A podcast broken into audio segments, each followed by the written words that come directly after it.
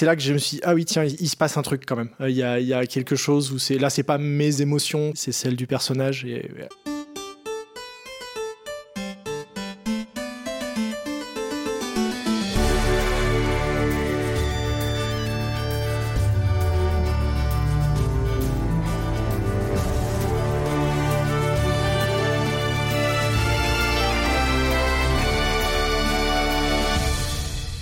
Salut à tous et bienvenue sur HRP, un podcast fait pour les génistes et par les génistes. Au programme pour ce 17e épisode, on va parler d'un des piliers majeurs de notre hobby, ce qui fait le sel de notre passion en dehors de porter des armures, costumes et autres somptueux chapeaux ridicules. On va bien sûr parler de l'incarnation et notre rapport avec nos personnages de GN. Comment, de Léonard Pagès, cadre dans un laboratoire ayant une vie plutôt tranquille, avec comme problématique majeure on mange quoi ce soir, je deviens Enguerrand Contignan, bourgmestre du village de Clairboyau, ayant perdu sa femme et son enfant en bas âge lors d'une épidémie de peste, l'hiver dernier, venant tout juste d'être accusé d'hérésie par le diocèse du patelin d'à côté. Comment l'incarner? Quelles sont nos limites avec nos personnages? Comment couper le cordon? Nous allons essayer de répondre à toutes ces questions. Bien sûr, comme vous le savez déjà, je ne suis pas seul pour cet épisode, car en plus de ma superbe co-animatrice Clémentine, nous sommes accompagnés de trois incroyables invités. Il avait participé à l'épisode sur les castings et il remet le couvert avec nous en nous sauvant la mise car on l'a invité deux semaines avant de tourner cet épisode. C'est Damien. Salut Damien, ça va? Salut Léonard, ça va. Merci beaucoup d'être venu. Notre prochaine invité avait participé à l'épisode sur le jeu en groupe, mais personnellement, je la retiens plus comme cette gardienne hautaine qu'on ne pouvait pas trop la réprimander car elle était la chouchou du légat. Voici Charlotte. Bonjour. Ça va? Oui. Et notre dernière invitée est une nouvelle invitée. Elle fait du GN depuis 2015, arpentant les différents univers avec passion, enthousiasme et une attention aux détails. Comme tous nos invités, ses centres d'intérêt sont moult. Jeux de rôle, craft, costume, cosplay, Warhammer 40 000, course à pied, Warhammer 40 000, nutrition, mais surtout Warhammer 40 000. Cette personne, aux multiples dérives capillaires, a le don de pouvoir manger en 15 minutes un burger d'1,3 kg, triple frites et gros milkshake, beurre de cacahuète. Je vous présente Q. Ça va Q? Ça va très bien, bonjour. Et pour ceux qui connaissent euh, euh, comment ressemble Q, les proportions que tu m'annonces en termes de bouffe en 15 minutes, pour moi, j'ai envie de dire ça n'existe pas. C'est pas possible. J'ai des photos pour le prouver. Ok, on va pouvoir commencer, mais avant toute chose, Clémentine, t'aurais pas quelque chose à nous dire? Je vais faire mon petit édito. Alors, quand je pense au rapport entre moi et mon personnage, je pense irrémédiablement à la première fois que j'ai compris qu'il existait une relation entre son personnage et son créateur.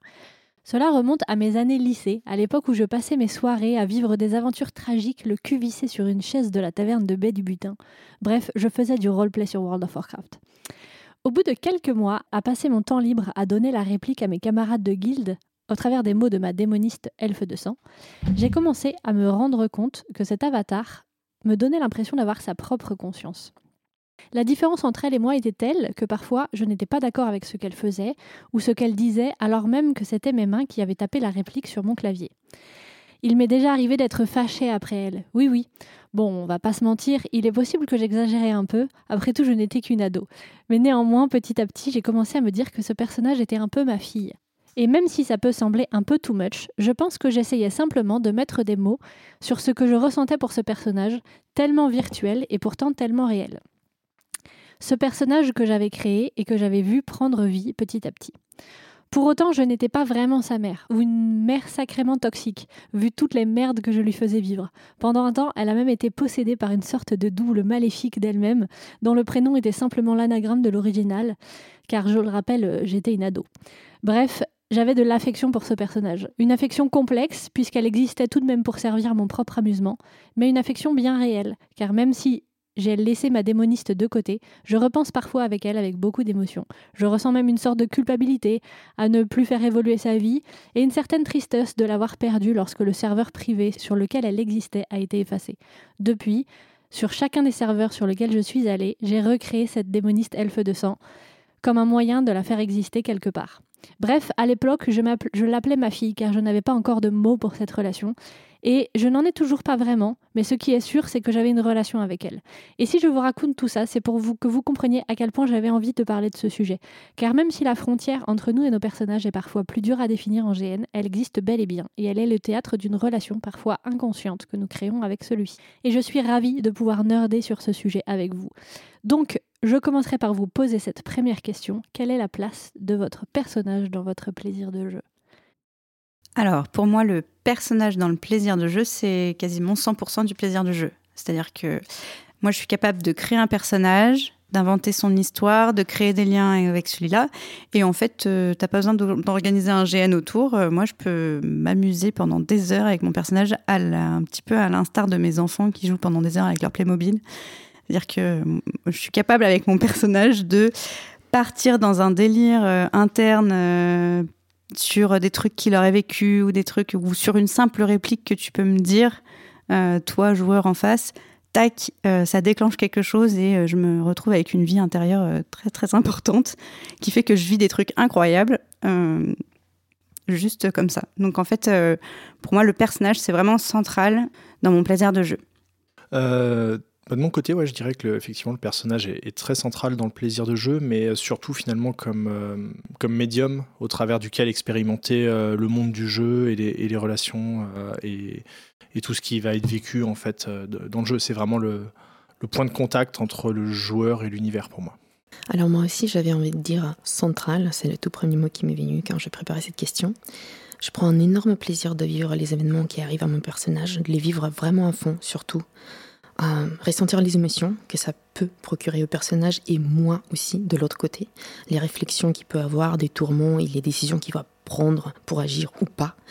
Euh, j'ai toujours un tout petit regret de ne pas avoir fait des études de psychologie, donc je pense que quelque part je me rattrape un petit peu à travers le GN. Hum, ça m'offre la possibilité d'analyser non seulement mon personnage mais aussi moi-même. Et donc ouais, pour moi un GN c'est clairement un excellent outil de développement personnel à travers tout ça. Et toi Clémentine? Moi, je dirais pas que c'est 100% de mon plaisir.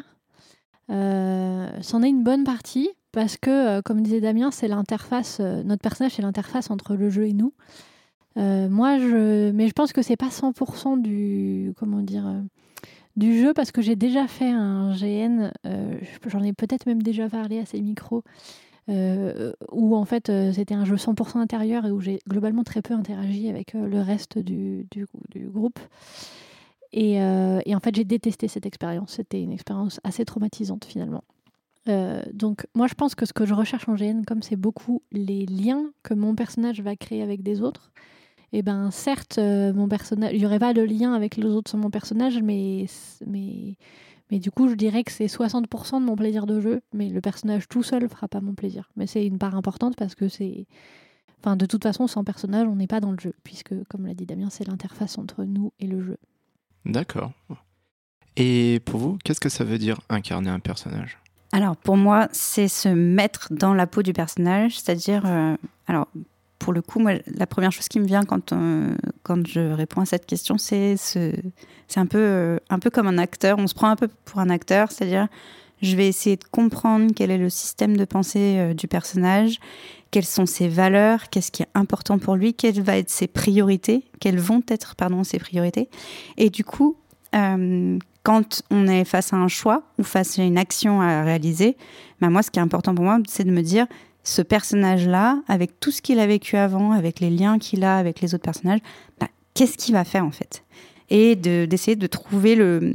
Pour moi, incarner un personnage, c'est trouver le choix, l'action, la réplique qui est vraiment le, le, le plus en euh, qui colle le plus au personnage, à ce qu'il est et comment il, ce qu'il a vécu avant. Et voilà. C'est ça pour moi, incarner un personnage. C'est se prendre pour un acteur un petit peu. c'est bien ça. Mais sans script. Voilà, un acteur d'impro, en fait. c'est ça, un acteur d'impro. Alors c'est marrant parce que j'ai exactement l'approche inverse. Euh, c'est-à-dire que pour moi, c'est pas moi qui incarne le personnage, c'est le personnage qui s'incarne en moi, en fait. Qui te possède. C'est-à-dire un, petit peu, quelque part, euh, pour, en exagérant, mais euh, l'idée, c'est que pour moi, quand, quand le personnage s'incarne, c'est lui qui prend les commandes, quelque part, et c'est lui qui agit. Et moi, Damien, je suis plus que spectateur, et je viens évidemment guider un peu pour qu'on reste bah, dans le respect des, règles du jeu, des limites des autres joueurs, de, mes limites, etc. Mais il y, y, a plus cet aspect où vraiment, c'est un état où c'est le personnage qui vient prendre prendre les, prendre les, commandes et, euh, et c'est lui qui, qui, vit des choses. Quoi. Est-ce que ça t'arrive de l'appeler Ratatouille dans ta tête Non. ah, c'est incroyable ce que tu dis parce que euh, bah, je sais pas comment tu fais du coup, ça m'intéresse trop de savoir comment tu fais ça. Franchement, on est, cet épisode est fait là pour ça, donc on peut, on peut creuser. Hein. Euh, c'est pas, comment dire, c'est pas quelque chose qui se provoque de manière consciente en fait. Pour moi, c'est quelque chose qui arrive en fait. Euh, bah, on, on en parlera sans doute plus tard dans, Ouais. dans, le- dans l'émission, mais à, à travers la préparation, à travers ensuite l'immersion dans le jeu, les interactions, etc. C'est quelque chose qui vient se faire en fait euh, assez naturellement, quoi. Hmm. Et, et du lâcher prise aussi. Ok. Ah, le fameux. Le fameux truc. Le fameux truc. Kyo Alors, euh, déjà, c'est un grand plaisir. Et sinon, pour une réponse concise, pour moi, c'est tenir un roleplay cohérent, profond et non interrompu. C'est ça, incarner un personnage. Moi, je dirais que c'est lui donner vie. C'est-à-dire qu'en en fait, euh, je ne sais pas si ça vous fait ce truc-là, mais moi, quand je prépare un personnage, je me dis qu'il va être d'une certaine façon. Et en fait, quand je le joue, et ben, et ben en fait, il, il devient concret et il n'est pas toujours exactement comme j'avais prévu. Parce que bah, moi, je ne sais pas forcément le jouer Mhm. comme je l'avais prévu, parce que le- l'ambiance du GN ne se passe pas comme j'avais prévu, machin. Et du coup, il passe de la fiction à la réalité d'une certaine façon, quoi. Et, et c'est là où il prend vie, où il prend sa forme finale, quoi. Le personnage. Des fois, ça peut mettre même, peut-être, ça peut mettre plusieurs heures de jeu à ce que j'arrive vraiment à l'incarner, Hmm. à ce que je trouve le personnage, quoi. Quand- Et, Quand euh, tu dis incarner, à atteindre ce que tu veux en termes de perso? Non, à ce qu'il est Ou sa tu- forme finale. Ok. Tu Mais vois, ta forme que- finale, c'est quoi? C'est ça répondre à tes specs que tu avais mis de départ? Ou au final, tu Bah, fais un petit toujours. point et tu fais en vrai, comme ça, c'est ok, je vais, je vais le jouer comme ça. En fait, je fais pas un point parce que je le décide pas. Ok. Mais au bout d'un moment, euh, j'ai plus besoin de réfléchir à comment le jouer. Mm. Il est devenu un personnage. que Ouais, je il est dans le flow, quoi. Exactement, il est dans le flow euh, dont j'avais déjà parlé dans un autre épisode. Et, euh, et en fait, pour moi, c'est à ce moment-là que je l'incarne. C'est qu'en fait, euh, en fait, le personnage, il vit, il vit du moment où il y a l'idée. Ensuite, sa forme suivante, c'est il a été écrit. Ensuite, sa forme suivante, c'est euh, le la personne qui va l'incarner le lit. Et puis, il commence à imaginer des trucs avec. Et ensuite, on l'incarne. Et à ce moment-là, eh ben, il prend une forme finale. Et, euh, et après, euh, voilà, ça peut, comme je dis, ça peut prendre plusieurs heures des fois pendant le GN à ce que je trouve le personnage, à ce que j'arrive à le jouer. Hmm. Et, et là, c'est là pour moi à ce moment-là qu'il est vraiment incarné, quoi. Mhm. Ouais, puis euh, c'est souvent les premières heures avec le rythme, le temps que tu trouves Ouais, ton ça. rythme, les choses comme ça, avec les interactions, que ça se chauffe un peu aussi en termes de. Exactement. Et il y a certains personnages que j'ai jamais trouvés, tu vois. Et du coup, bah, j'ai jamais vraiment l'impression d'avoir réussi à incarner le personnage. Parce que, euh, parce que j'ai jamais, euh, jamais euh, trouvé le truc. Et puis il y a certains personnages que j'ai tellement trouvés que là, du coup, que ils ont, enfin, j'ai vraiment l'impression que c'est des personnages qui ont pris vie et que du coup, je vois vraiment comme une personne tierce, quoi. D'accord. Ok. Pourquoi aimez-vous incarner des personnages? Alors, moi, j'aime bien incarner les personnages d'abord par curiosité. euh, parce que ce que j'aime bien aller chercher dans les personnages, c'est des choses que, que je, qui sont plus ou moins éloignées de mon caractère. On y reviendra, je pense, sur les autres questions. Mais... Et, euh, et parfois, je suis un petit peu comme Q, euh, je vais aller explorer un caractère de personnage pour aller chercher aussi, euh, enfin, pour en apprendre plus sur moi. Euh, et là, ces derniers temps, les 3-4 derniers GN que j'ai fait, je me mets des petits challenges. Et, l'objectif, c'est de, de- Je rajoute un truc à mon personnage que je sais pas faire. Par exemple, savoir se battre. Alors, je dis pas que je sais me battre. Euh, maintenant, je peux, je peux faire un combattant, on va dire, niveau 1. Tu peux tenir la ligne. Voilà, je peux tenir une ligne. Euh, par, rapport, par exemple, le dernier personnage où je me suis dit, tiens, je vais faire une conteuse alors que je sais pas du tout raconter les histoires. Donc, euh, petit challenge. Et euh, voilà, des choses comme ça, du coup, pour acquérir, acquérir des compétences IRL. Damien? Euh, bah, je dirais que c'est l'essence du GN pour moi déjà de base. Euh, et en fait, il y a deux, grands points. En fait, le, premier, c'est de faire une, expérience euh, de la réalité euh, qui, est, qui est un peu différente, de percevoir le monde en fait à travers un autre regard, à travers celui du personnage. Et je trouve que c'est un super exercice d'empathie et de d'être capable de se projeter dans d'autres choses que, que ce qu'on est habituellement. Et puis, euh, bah, justement, il y a aussi ce, côté du, personnage qui vient se mettre comme un masque sur le joueur et qui permet du coup d'expérimenter à l'abri de ce masque en fait euh, des choses qu'on ferait pas forcément dans la vraie vie. Euh, soit parce que c'est des choses qu'on n'aime pas forcément dans la vraie vie et que du coup on fait pas, mais qu'en GN on fait parce que parce que le personnage le ferait et du coup euh, voilà, ou des choses qu'on n'a pas forcément envie d'expérimenter euh, dans la vie. On, on discutait avant l'émission en rigolant de euh, euh, tuer son euh, amant d'enfance dont on vient de découvrir que euh, il était en fait le traître qui a causé tous les problèmes. j'ai pas forcément envie de faire ça dans la vraie vie. En GN, c'est très intéressant à expérimenter. Euh, donc, donc, voilà, il y, y, a vraiment ces deux côtés, ce côté euh, percevoir euh, le monde vraiment différemment et puis ce côté euh, se, se, mettre un peu en retrait derrière pour pouvoir faire des choses et expérimenter des choses. Mm. Ouais, J'aime bien, c'est intéressant parce que je suis assez d'accord avec vous deux. Euh, mais ma vision, elle est peut-être un tout petit peu différente. Euh, J'aime beaucoup voir mes personnages en tant que des représentations de facettes de moi-même, donc des choses qui existent déjà dans ma personnalité et que je vais choisir un peu et les mettre un peu plus en valeur, me donner des challenges, effectivement aussi, en fonction de mon, de mon état mental du moment d'ailleurs. Parfois, il y a des moments où j'ai envie d'avoir de plus en plus de challenges me paraissent compliqués, faire quelque chose d'inhabituel, de nouveau. Et parfois, c'est plus l'inverse, me réfugier un peu plus dans, le, dans les rôles de confort qui me conviennent et je vais être un peu plus bienveillante avec moi-même pour avoir plus du plaisir dans le GN et un peu moins ces dimensions de développement personnel, mais qui sera quand même toujours présent. Donc, euh, à l'époque, quand j'ai joué beaucoup beaucoup, beaucoup trop à World of Warcraft. Donc forcément, j'avais monté euh, tous les personnages, toutes les classes niveau maximum. Mais chaque personnage, c'était un peu comme euh, ce que disait Kaya. Il y avait cette dimension de c'est un peu... Euh, pas vraiment mes enfants, mais il y avait quelque chose, c'est dur à décrire. Je pense que limite, il nous manque une, un mot dans la langue française pour dire c'est quoi. Ouais, je trouve aussi. C'est un peu de toi, c'est des mini-toi. Quelque part. Ouais. J'aime bien parler de C'est un peu, un peu à la, à la vice-versa tu sais, dans le, le Pixar, ouais, ouais. c'est des parties de toi, d'humeur, d'ambiance, de mélange ouais, d'ambiance, et euh, en fait, tu les rebalances sur tes avatars de jeux vidéo. Et, et j'aime beaucoup cette, cette possibilité d'augmenter, de tirer très haut, le, certaines. Euh, certaines, même les compétences, oui, mais certains traits des caractères que j'ai et à aller chercher à fond là-dedans pour vivre pleinement. En fait, j'ai profondément, j'ai une, vraiment une fascination pour la race humaine. Nous sommes tous humains, on a notre petits soucis, nos gros soucis, on essaie de communiquer, on communique pas pareil. Et euh, toutes les expressions à travers lesquelles ça peut passer, par exemple, j'adore regarder les gens dans le métro, dans les transports en commun. Euh, je le prends pas en photo, non. Mais, tu, euh, tu, les fixes, tu, les fixes, en regardant. Oui, voilà, tu n'as jamais de problème au métro sans ça. Alors, heureusement, pas trop, je me tasse assez vite j'ai appris à, à, le faire en scred. Non, mais j'aime vraiment le côté. Wow. niveau 50. ouais, niveau max, ouais. Um, donc, et ça me fascine et ça me plaît. Je me pose plein de questions sur eux. Voilà, ils ont fait ce choix vestimentaire, à quel point c'est voulu, pourquoi, etc. Bon, parfois je suis un peu fashion police, mais bon. Euh, mais voilà, la fascination pour euh, les humains en général et la diversité que ça peut représenter, c'est juste tellement fort. Et je pense que quand je joue euh, des personnages assez différents, ça me remplit ma jauge de fascination. J'adore. Moi, j'avais dit tout à l'heure que c'était pour, euh, comment dire, pour pas être soi-même. C'est un peu vrai, mais c'est pas que vrai. Hein. En vrai, je suis très bien dans ma peau. c'est plus que, en fait, on n'a qu'une seule vie, et moi, je trouve ça un peu ennuyant.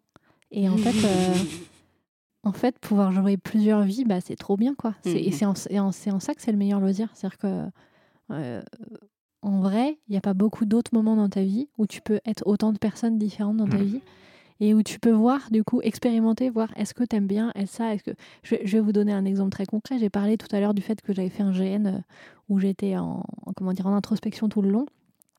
Quand j'étais ado, j'avais une espèce de fascination pour... Euh, je vais mettre des gros guillemets sur la folie euh, C'est-à-dire que, bon, c'est un, un, terme un peu galvaudé, la folie, la folie mais toutes les, toutes les pathologies psychologiques, ça me, ça me fascinait et j'avais tendance à beaucoup créer des personnages qui en étaient atteints d'une façon ou d'une autre. Et en fait, là, je l'ai incarné d'un peu trop près et j'ai vu que c'était pas rigolo, même si je le savais déjà. On sait que c'est pas rigolo, et ben en fait, de le vivre, c'est différent. Mmh. Et, euh, et ça fait du bien des fois, soit de vivre des trucs qui sont trop cool. Mais en fait, la plupart du temps, je sais pas vous, mais moi, je joue des personnages et c'est trop bien le temps d'un week-end et je suis en mode ah qu'est-ce que je suis bien à retourner dans ma vie, moi, qui, est, qui, est, quand même bien tranquille bah, où j'ai pas à tuer euh, mon ami, mon amour d'enfance qui est euh, trahi. Euh, et fait, moi, je le, je le vois comme un défouloir. Genre, mais ouais. pendant longtemps, le GN, je, je, prenais toujours des rôles ou euh, des personnages de salauds, des trucs comme ça, parce que c'était vraiment quelque chose que je ne fais pas dans la vraie vie. Que c'était vraiment tu sais, le défouloir juste tester le côté obscur de la force sans avoir de vraies répercussions, ouais. de, de, véritables répercussions. Et je trouvais ça toujours ultra intéressant. Quoi. Mm -hmm. C'est vraiment incarner quelque chose que tu n'es pas vraiment. Absolument d'accord avec vous deux. Vraiment, cette notion de vivre plusieurs vies dans une seule, c'est mmh. juste mais fascinant. Ça ouvre tellement de choses et ça nous apaise sur, sur notre vie, mmh. la vraie de la vie de mmh. tous les jours. Ça. Alors, la vraie vie, je considère que la vraie vie, elle inclut aussi le GN, parce que parfois on abuse de ce terme-là, on dit oui, c'est pas la vraie vie, mais c'est aussi la vraie vie. Je passe quand même mon week-end à faire quelque chose, donc ça ouais, fait partie de ma vie aussi quelque part. Mais euh, le côté de vouloir et tester des choses qu'on Mm. n'a même pas spécialement envie ou que juste waouh. À la maison, on a un mur photo avec les photos de GN et on l'a baptisé le mur des mille vies. Donc Ouais, euh, bah, voilà, Ah. c'est ça. Ah, c'est bien stylé par très contre. poétique. Très beau. J'aime bien. Qu'est-ce que vous aimez incarner et au contraire pas incarner et pourquoi? Charlotte, qu'est-ce que tu aimes incarner? Alors, euh, À part des mauvais soldats Il y a des je, rancœurs. je vais m'en à prendre plein la gueule. Euh, Peut-être, je sais pas. Alors, moi, je me, je me suis rendu compte euh, que j'aimais bien incarner des personnages qui ont une grosse, euh, un, pas- un passé et une, ouais, une- une grosse vie intérieure. Enfin, comment dire? Beaucoup de. Un background. un gros background euh, avec beaucoup de, de choses in- in- entre- euh, entremêlées, euh, des questions à se poser tout le temps, des choix à faire ou des, des, des zones, beaucoup de zones de faiblesse. Mhm. Moi, j'aime beaucoup jouer des personnages avec une faiblesse. Je trouve ça tellement plus intéressant. Euh, je, je vais donner un exemple. Je jouais une magicienne qui était assez badass en termes de compétences. Magicienne psy, tu vois, tu pouvais faire faire n'importe quoi n'importe qui, etc. Et moi, je suis pas du genre à. Déjà, j'aime pas trop utiliser les compétences, mais je suis pas du genre à abuser en disant Ah, tiens, euh, euh, j'ai plein de compétences, donc je vais pouvoir faire ci, je vais pouvoir faire ça, je vais gagner le gène et tout. Non. En fait, au, contraire, à un moment où je devais euh, faire parler euh, un personnage, eh bien, euh, ce que racontait le personnage était tellement horrible. Il avait, je sais pas, découpé les tripes des parents devant leurs enfants. Enfin bref, un truc dé- dégueulasse à mort. Il est très très bon, ce mec. Euh, Un lundi normal en Heroic Fantasy. Exactement. Et du coup, euh, je me suis dit, tiens, pour lui tirer les verres du nez, en fait, euh, comme c'est une, une magicienne psy, c'est un peu comme si elle se mettait dans sa tête. Et en fait, comme elle, ça lui rappelle euh, sa violence et sa douleur du passé parce qu'elle avait un passé un peu lourd. Et ben, euh, elle, elle, elle se met de plus en plus à trembler, machin, puis elle s'effondre au bout d'un moment. Et donc, euh, et du coup, il y a, je sais pas, à la fin du jeu, il y a un joueur qui est venu me voir en me disant, oui, euh, t'avais une magicienne débutante et tout. Je non, j'avais pas une magicienne débutante. C'est pour ça, voilà. Petite, euh, petite anecdote sur euh, le fait que voilà, j'aime bien avoir, euh, avoir des faiblesses et, et faire que bah, le, la- le personnage puisse échouer dans, dans, dans ces choses. Et qu'est-ce que j'aime pas incarner? Ah, vas-y.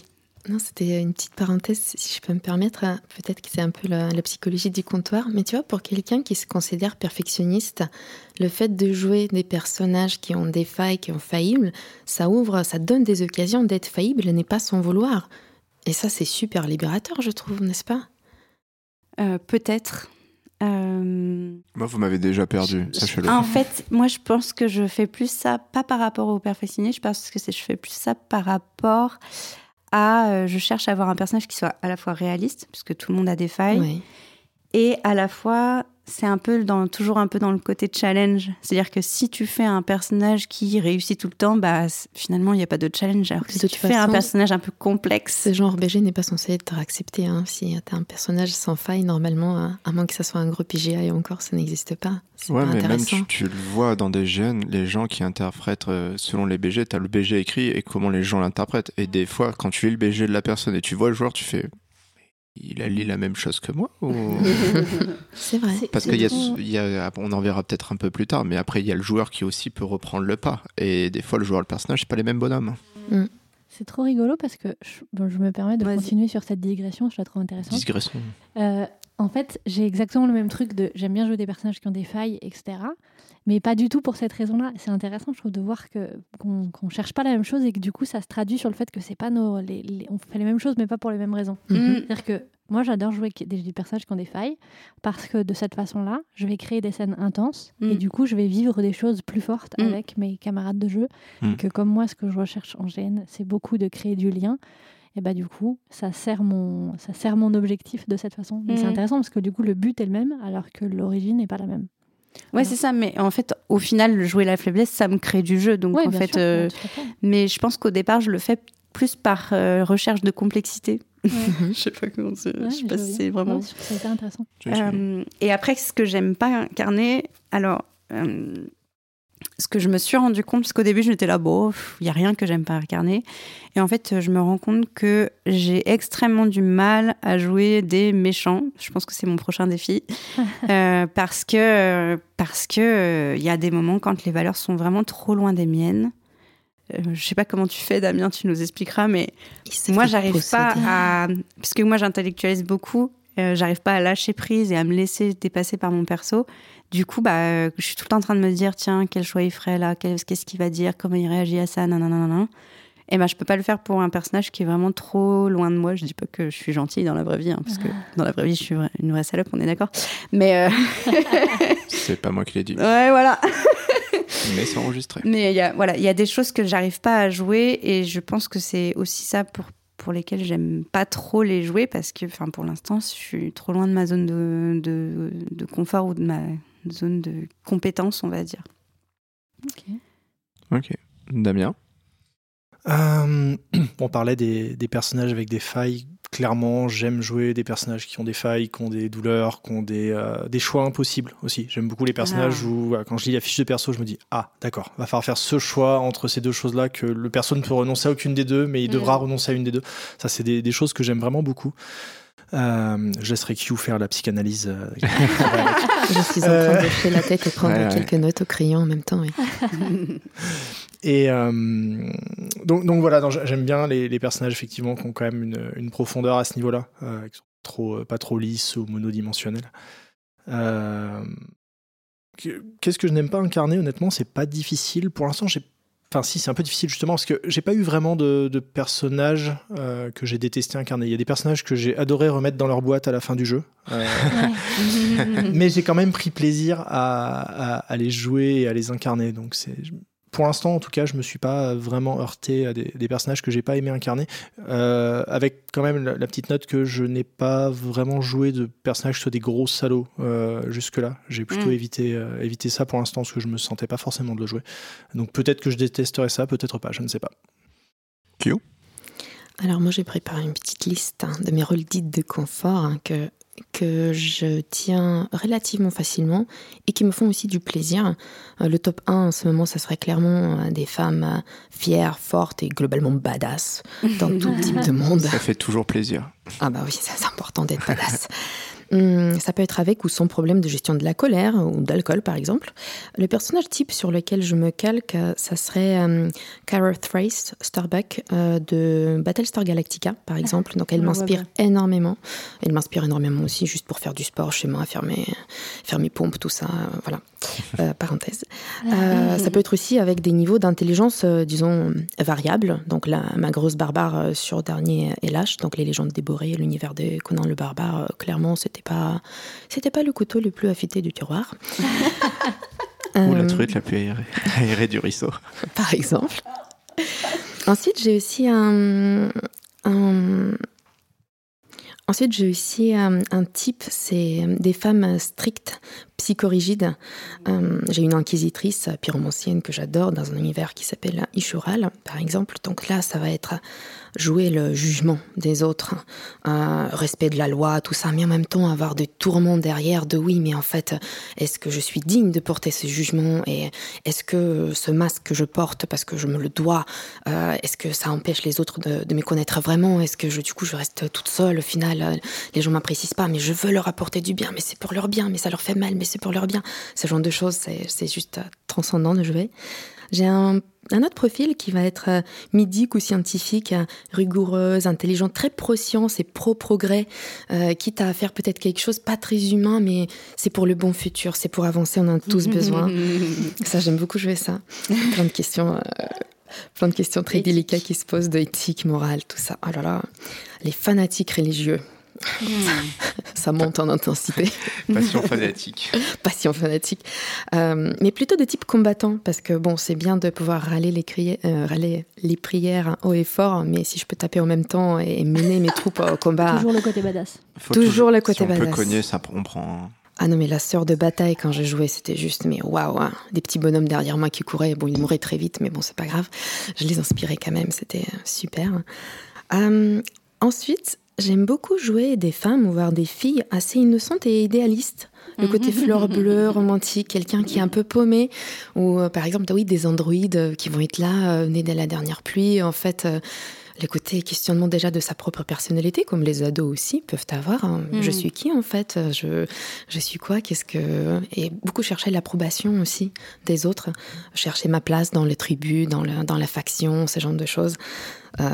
c'est c'est parfois peut être un peu difficile à jouer. Donc là, c'est beaucoup le jeu des autres qui va faire si, si c'est bien vécu ou pas, les autres autour, parce que c'est un rôle assez dépendant de, de, de l'entourage.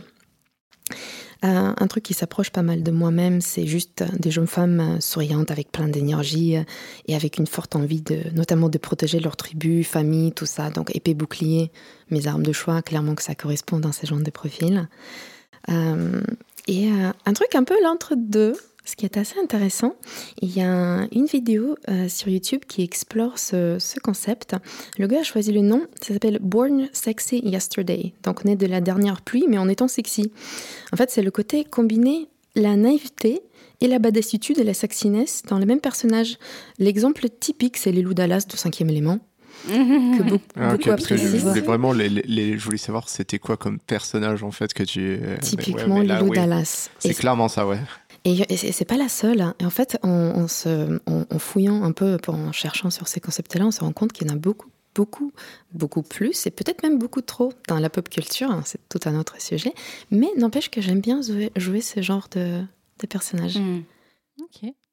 Et l'innocence, je trouve, ça donne pas mal de jeux aux autres. C'est à chaque fois, t'es là à poser, es là, es là à poser des questions. Mais pourquoi il fait ça? Et donc, du coup, bah, les autres, ils sont obligés de te répondre ou machin. Ça peut donner beaucoup de scènes vraiment très sympathiques à jouer. Allez, je vais y aller, je vais aller le défendre. Mais tu peux pas y aller toute seule. Mais si, t'inquiète pas, je vais le faire. Mais non, mais. Voilà, bref. Et là, il y a un bon équilibre à trouver entre te faire babysitter, mais pas trop, pour que mm. ça donne du bon jeu intéressant aux autres, mais pas tirer toute l'attention de toute mm. faction sur toi. C'est ça. Euh, voilà. Et euh, est-ce que tu n'aimes pas incarner? Ah. Alors, ça sera plus court.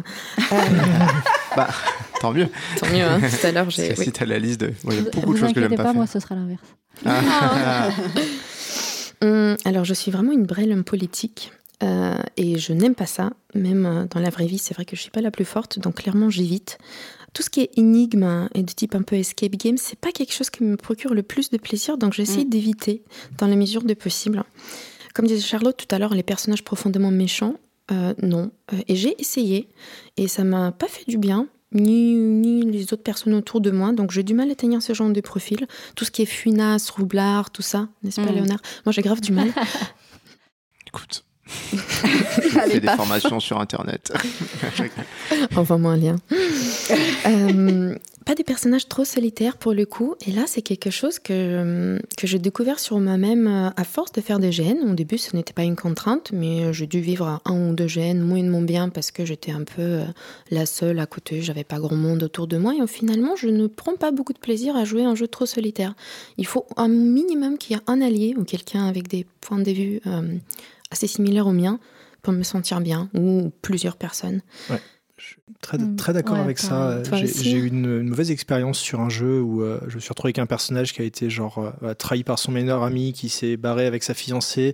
Euh, ses autres meilleurs amis l'avaient trahi. Enfin bref, le personnage s'est vraiment retrouvé seul et j'ai pas trouvé l'expérience fantastique. Quoi. Du coup, c'est même quelque chose que je mets maintenant dans, mes questionnaires GN. Effectivement, c'est je peux jouer des trucs super durs, pas de souci, mais au moins un perso qui me lâchera pas. Exactement pareil. ouais, ah, génial. On se retrouve là. De, de jouer seul contre tous, c'est la pire chose pour moi. Clémentine, qu'est-ce que tu aimes jouer Qu'est-ce que tu n'aimes pas jouer? Bah, Du coup, littéralement, moi, le seul contre tous, c'est le premier truc que j'aurais dit. Je déteste jouer des personnages seul contre tous. En fait, ça en est euh, désagréable. Je pense que. Enfin, j'ai déjà vécu des GN où, je me suis retrouvée seule contre tous et où je me suis imposé ça. Et au final, euh, je pense que si ça devait réarriver, je me barrais, en fait. Pour vous dire à, quel point hmm. c'est pas possible parce qu'en fait. Euh, parce qu'en fait, j'arrive pas à en sortir. Et en fait, il y a un truc, euh, il y a un truc, euh, comment dire, c'est que j'aime, je disais tout à l'heure que j'aime bien le fait de jouer des personnages parce qu'on vit mille vies. Euh, moi, j'ai fait partie de ces enfants qui étaient rejetés par les autres enfants et qui, se, qui s'est fait boulier au collège. Le seul contre tous, je l'ai vécu. Hein. Je, mmh. ça ne m'amuse pas de le revivre. Ce n'est pas des bons souvenirs. au contraire, moi, justement, je l'ai dit, j'adore créer des liens. Donc, en fait, si je suis là pour vivre euh, rien de bien avec personne, ça m'intéresse pas. Vivre des trucs difficiles avec d'autres gens, c'est cool. Mais vivre des trucs difficiles tout seul, c'est nul. Tu vois, mmh. enfin bref, moi je déteste.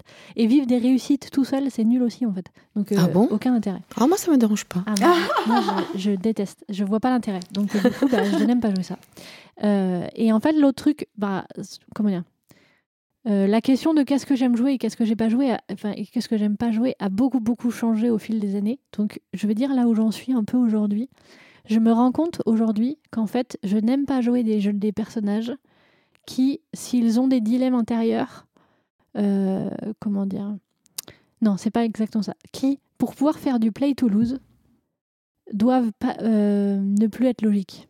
C'est-à-dire qu'en fait il y a beaucoup de personnages qui sont écrits de telle façon à ce que si tu veux créer du jeu en faisant du play to lose, chose que je suis tout à fait euh, enfin, que j'ai- que j'aime faire, je suis convaincue que le play to lose c'est un très bon moyen de créer du jeu. Euh, le comment dire le problème c'est que souvent j'ai des personnages qui sont trop intelligents entre guillemets sans qu'ils soient particulièrement intelligents mais juste ils sont pas spécialement débiles Mm. et du coup bah, il n'y a pas de raison qu'ils fassent ça de façon logique et moi je n'arrive pas à passer au-dessus de ça euh, c'est un truc sur lequel j'essaye de travailler en ce moment, en essayant d'avoir une approche un peu plus théâtrale de ma façon de jouer et un peu moins dans l'incarnation dont, je parlais tout à l'heure. Euh, mais pour l'instant, j'ai toujours du mal à passer au-delà de ça. Et du coup, je n'aime pas jouer en ce moment ce genre de choses. En ce moment, je veux jouer des personnages extrêmes, des personnages qui sont qui n'ont pas toute leur tête, qui n'ont pas toute la maîtrise d'eux-mêmes, qui sont susceptibles de, euh, comment dire, d'avoir des explosions d'émotions très fortes ou ou qui ont voilà ce, genre de choses quoi. Et je pense que ça rejoint le pourquoi est-ce que j'aimais bien jouer déjà des personnages assez torturés et, euh, et voir avec des, des pathologies euh, comment dire euh, quand j'étais plus jeune. Parce que je pense que c'est un moyen que le personnage n'ait pas tout le contrôle de lui-même. Et moi qui suis quelqu'un qui suis beaucoup dans le contrôle bah, jouer des personnages qui sont pas comme ça ça m'aide alors que jouer des personnages qui peuvent être dans le contrôle et ben moi j'arrive pas à me sortir de mon réflexe d'être dans le contrôle Hmm. et du coup j'arrive pas à faire des trucs qui sont débiles et que du coup enfin euh, mais pour faire du play to lose mais que je juge trop ridi- enfin trop stupide Ouais. je n'arrive Hmm. pas à passer c'est un défaut hein, je n'arrive pas à passer au-delà de ça donc en ce moment Hmm. j'aime pas jouer ça Ouais, parce que, parce que pourtant, les gens font des choses euh, non rationnelles sous le coup des émotions tout le Ouais. temps, en fait. Mais le truc, c'est que euh, du coup, il faut que ce soit vraiment sur le coup des émotions. Et il y a beaucoup de moments où, je vais vous donner un exemple de, situation où ça m'agace de ne pas avoir réussi à faire du play to lose parce que ça aurait été plus intéressant.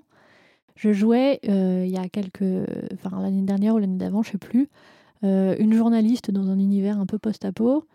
Et au début du jeu, mon personnage euh, qui euh, se protégeait derrière sa soi-disant euh, bonne entente avec euh, l'empereur tyrannique, euh, machin truc, se retrouvait euh, dans un procès, comment dire, euh, accusé par l'empereur d'avoir fait un truc et le lendemain il y avait un procès. Donc mon personnage était en position de, faiblesse extrême. Et pour faire du play to lose, il aurait fallu que je continue mon personnage comme elle était, c'est-à-dire euh, à penser qu'elle s'en fout de tout et à aller euh, voilà chercher, euh, enfin, à chercher la merde et à pas se faire des alliés. Sauf qu'en fait, bah moi j'ai pas réussi à jouer ça. Je n'ai réussi que à faire un personnage qui du coup bah, flippait pour sa vie le lendemain et s'est dit bon j'ai juste à me tenir à carreau pendant 24 heures et il va y avoir des gens qui vont m'aider et on verra plus tard. Et du coup, bah, j'ai pas fait un jeu spécialement intéressant. Enfin, je trouve pas avoir proposé un jeu intéressant parce que je l'ai joué safe. Et cohérent, je veux dire. bah oui, mais le problème c'est que on pourrait aussi considérer que mon personnage elle est pas très maligne, tu vois. Bah, elle est Mais quand j'arrive même pas à le faire. journaliste.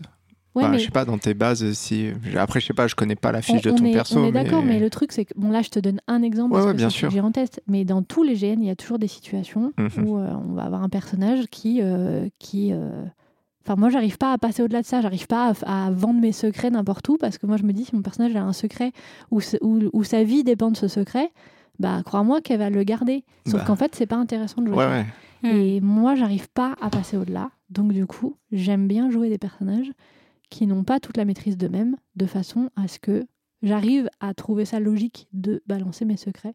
Parce que de toute façon, mon personnage euh, n'a pas les, tous les moyens de, de se contrôler, tu vois. Donc voilà. D'accord. Voilà pour ce que j'aime jouer et que je n'aime pas jouer. Ok. Et est-ce que vous avez le souvenir d'un personnage que vous avez aimé jouer dans votre tiroir à personnages que vous avez archivé et un que vous n'avez vraiment pas aimé, que c'était pas la meilleure expérience? Moi, je veux bien en donner deux. Vas-y, donne-en deux. J'en demande deux, Deux. donc c'est cool. Non, mais deux que Ah, deux que j'ai tu aimes aimé. Ouais. Je sais Alors, pas il y trop en a si je peux te faire ça. Un, il- ça, ça contredit ce que j'ai euh, ce que j'ai dit avant parce que je disais que j'aimais bien quand il y avait un passé, une grande vie intérieure, etc. Et ben voilà, euh, l'humain n'est pas cohérent. Donc, un de mes personnages qui m'est venu en premier en répondant à cette question, euh, euh, que j'ai adoré incarner, c'est une hobbit euh, qui n'a pas spécialement de passé tortueux, tout ça, qui a toujours eu une vie très Qui est joyeuse. une hobbit, quoi. Ouais, une, une hobbit, quoi. Et, et pour la première fois de ma vie, j'avais pris les compétences de vol, cambriolage, tout ça, tout ça, menteuse, tout ça. Ah. Alors que dans la vraie vie, je sais pas mentir, je sais pas voler, bref. et, euh, et en fait, elle était tout le temps enjouée, tout le temps super euh, contente, tout le temps en train de donner des biscuits. Tu veux un biscuit? Parce qu'en fait, euh, elle venait de la région qui produisait des céréales et donc ils avaient la meilleure bière de tout l'Empire. Et j'ai passé mon GN à dire venez à notre camp, on a la meilleure bière de tout l'Empire, ce qui fait que le premier soir, le lendemain matin du, Du- du premier matin, on a dû racheter des bières parce qu'on avait tout écoulé. Ah bah ouais. Ouais, ouais. J'ai même fini bourré à ce, à ce GN, alors que d'habitude, je me bourre jamais la gueule en GN. Enfin bref. là. Dégâts collatéraux, ça. Ouais, mais Ouais. hobbit, quoi. Je veux dire. Mais Hobbit, tu vois, Hobbit, je- t'as j'étais- pas le choix. J'avais la- j'avais l'alcool joyeux, donc c'était OK. Euh, et en fait, j'ai passé un super moment parce que c'était zéro prise de tête. Tout le monde euh, était là, oh, c'est la Hobbit et tout, tu veux un biscuit, etc. À un moment, j'ai essayé de voler un énorme viking euh, en lui mettant des pinces à linge sur sa, sur sa bourse. Et puis, euh, j'arrive à mettre une première pince à linge. J'étais trop fière de moi. Il fallait en mettre deux. Et au moment de la mettre un- la deuxième, bah, pff, non, mais je suis vraiment, j'ai aucune dextérité. Et donc, du coup, Je attrapé la barbe. du coup le, le mec qui se retourne, je remets vite ma main dans mon sac. Il me regarde comme ça. Et du coup, dans mon sac, bah, il y avait des biscuits. Alors, je lui tends un biscuit. Je fais Tu veux un biscuit? Et du coup, il s'est dit C'est qui cette meuf? J'ai vite retiré la première pince à linge. Euh, donc voilà, que des choses comme ça. En fait, j'ai passé un super moment. Alors que j'ai pas eu une vie euh, intérieure torturée, machin, des choix à vivre. Je sais pas, en fait, c'était super. Et le deuxième personnage que j'ai aimé incarner, parce que oui, j'en veux, je veux en donner deux. Désolée. Bah, je me fais pas Euh, respecter c'est comme ça. C'est c'est la ma chef de guerre euh, viking qui s'appelait Erika la souriante que je voulais jouer euh, un peu euh, avec Isobel. On avait prévu de faire un, du, un duel euh, euh, Thor euh, Loki. Donc moi plutôt force brute, pas très intelligente, mais euh, toujours un peu moteur en jouer, etc. Et et elle, plutôt bah, le- le- le- l'intelligence, la, la- un peu sournoise, un peu calculatrice, etc. Et, euh, et du coup, on s'était préparé notre duo, c'était super parce qu'on avait une espèce de rivalité, hein, voilà. Et euh, moi, j'avais très très peur d'in- d'incarner une chef de guerre parce que bah, j'avais peur que quand je disais à tout le monde, allez, on va à la guerre, on va taper les gens et tout, et ben les autres ils disent, ouais, pff, bon, hein. du coup, euh, euh, Isabelle, elle m'a- donné un conseil euh, avant d'arriver en jeu. Elle me dit, euh, bah, t'as qu'à leur demander de- d'appuyer ton jeu. Donc au début du, avant que le jeu commence, j'aurais dit alors je, euh, je vais jouer ça. Enfin, je vais essayer de jouer ça, s'il vous plaît. Est-ce que quand je dis on va à la guerre, vous pouvez faire waouh, lever de poing et tout et, euh, et du coup, ils ont dit ouais, d'accord. Et en fait, c'était trop badass. c'était trop bien. Et là, j'ai senti cette espèce de de- de- de- de- d'émotion physique de quand tu dis allez on va tous les taper il y a tout le monde qui fait waouh C'est génial. hein. c'est un truc c'est un peu comme euh, l'autre émotion que j'adore c'est quand tu commences à séduire quelqu'un et t'as les petits guilis dans le ventre bah là t'as des guilis dans le ventre mais, mais différents et, euh, et c'est ça prend aux tripes et euh, j'ai j'ai kiffé mon week-end j'ai trop aimé Ouais, c'est cool. voilà. Et Euh, un personnage que t'as. Ça n'a pas été la bonne expérience Ou peut-être Ouais. pas, en fait, on n'a pas au final. Si, euh, pour ceux qui la connaissent, elle s'appelle Bertha. Euh, J'avais choisi ce prénom-là parce que je voulais un prénom bien moche pour ce personnage qui, euh, à la demande de leur gars, voulait quelqu'un qui incarne euh, tout ce qui était protocole dans son, dans son jeu. Il avait, il avait créé un jeu très protocolaire avec euh, des, une hiérarchie bien précise entre la, partie politique, la partie religieuse, la partie euh, armée. Donc l'empereur passait avant l'espèce de pape, mais il y a certains prêtres qui passaient avant des des sénéchals et des machins. Enfin bref, il y avait un ordre à connaître comme ça et j'avais un ordre de à peu près 50 postes à, apprendre par cœur. Euh, Toujours dans les challenges et tout. Et du coup, euh, j'étais un peu la référente de comment on doit faire les trucs. Quand on écrit un traité, il faut respecter telle règle, telle règle, telle règle, machin, etc. Et donc, je donnais vraiment toutes les, toutes les règles, etc. Et j'ai pas vraiment réussi à la jouer comme je voulais. Et en plus, bah, en fait, euh, j'ai incarné un personnage qui était détestable de A à Z. Par contre, ça a donné plein de jeux à plein de gens, parce que du coup, tout le monde était obligé de respecter les règles, et les magistrats étaient bien appelés votre éminence, sinon tu te faisais reprendre par Bertha. Enfin bref, c'était très très, c'était très très pénible euh, si ça avait été dans la vraie vie, mais là, les gens, ils, adoraient parce que ça leur, ça leur permettait de donner du jeu et de exprès pas appeler les gens par leur bon titre, etc., pour se faire reprendre par Bertha. Mais en fait, je suis sortie de cette expérience-là où, ben, moi, je me suis pas trop amusée. Limite, j'étais PNJ, en fait, et, euh, et j'ai pas tellement pris plaisir à être chiante tout le tout pendant, pendant 48 heures. Euh. Donc, curiosité, quand tu t'es engagée sur ce rôle-là, tu avais quoi mm. comme attente? Qu'est-ce que tu t'es dit? Je vais jouer quelque chose que je ne le suis pas, comment est-ce que je vais le vivre? Euh, euh, Je venais d'accoucher trois mois avant et je me suis pas posé ces questions-là. Peut-être qu'il y a ça aussi. oui, il fallait que je tire mon lait aussi euh, pendant le, pendant le jeu. Il y avait des petites pauses et tout. Donc, oui, il n'y avait pas le contexte peut-être qui permettait de. Mais bonne question, mais je pense que je me, me suis, pas, suis pas posé. Ouais, mm, mm. j'étais pas, j'étais pas en état. Damien? Alors des personnages que j'ai aimé incarner, il y en a beaucoup, sinon j'aurais arrêté le GN. Euh, c'est genre, c'est le GOAT. Bon bah c'est fini.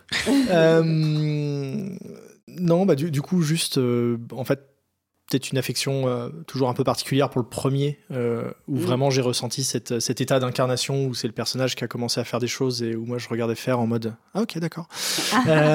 c'est bah, un de mes premiers gros GN, qui est un, GN Harry Potter sur l'école du Armstrong. Euh, donc un jeu assez, assez dur et assez sombre globalement dans ses thématiques, avec de la, pédagogie à l'Andoloris. Euh, et, et, voilà, donc bah, c'était un adolescent, euh, j'ai eu un, jeu où... première, première grosse relation amoureuse du personnage. ah, c'est adorable. Mais oui. Euh, et puis euh, et puis plein de choses. Alors je, je rentre pas trop dans les détails parce que c'est un jeu qui est encore joué, donc euh, donc voilà. Mais puis des, des, choses tragiques aussi que que j'ai j'ai pris. enfin voilà. En fait, comment dire? J'avais des géanistes autour de moi donc qui m'avaient raconté un peu ce genre d'état émotionnel, etc. Mais j'étais un peu en mode, oui, bon, ça, reste un jeu. C'est qu'un jeu. jeu. Moi, je suis pas comme ça. Je, les émotions, c'est pas mon truc. je me suis retrouvé le, dimanche matin euh, à pleurer quelqu'un qui était mort. Alors, sachant très bien qu'il était pas mort, mais. euh, et, et, voilà, c'est là que je me suis dit, ah oui, tiens, il, se passe un truc quand même. Il y a, il y a quelque chose où c'est là, c'est pas mes émotions. Enfin, c'est vraiment, c'est celle du personnage. Et effectivement, elles sont aussi un peu miennes à ce moment-là, mais. Enfin voilà, du coup, ce, premier personnage euh, pour qui forcément je garde une affection. Après, il y en a eu euh, plein d'autres après, évidemment. Et pour les personnages que j'ai pas aimé incarner, bah, j'en parlais tout à l'heure. Il y en a eu assez peu, mais j'en parlais tout à l'heure euh, en rebondissant sur les, remarques de Clémentine. Ce personnage qui, était, a vraiment été trahi par tout le monde et abandonné par tout le monde.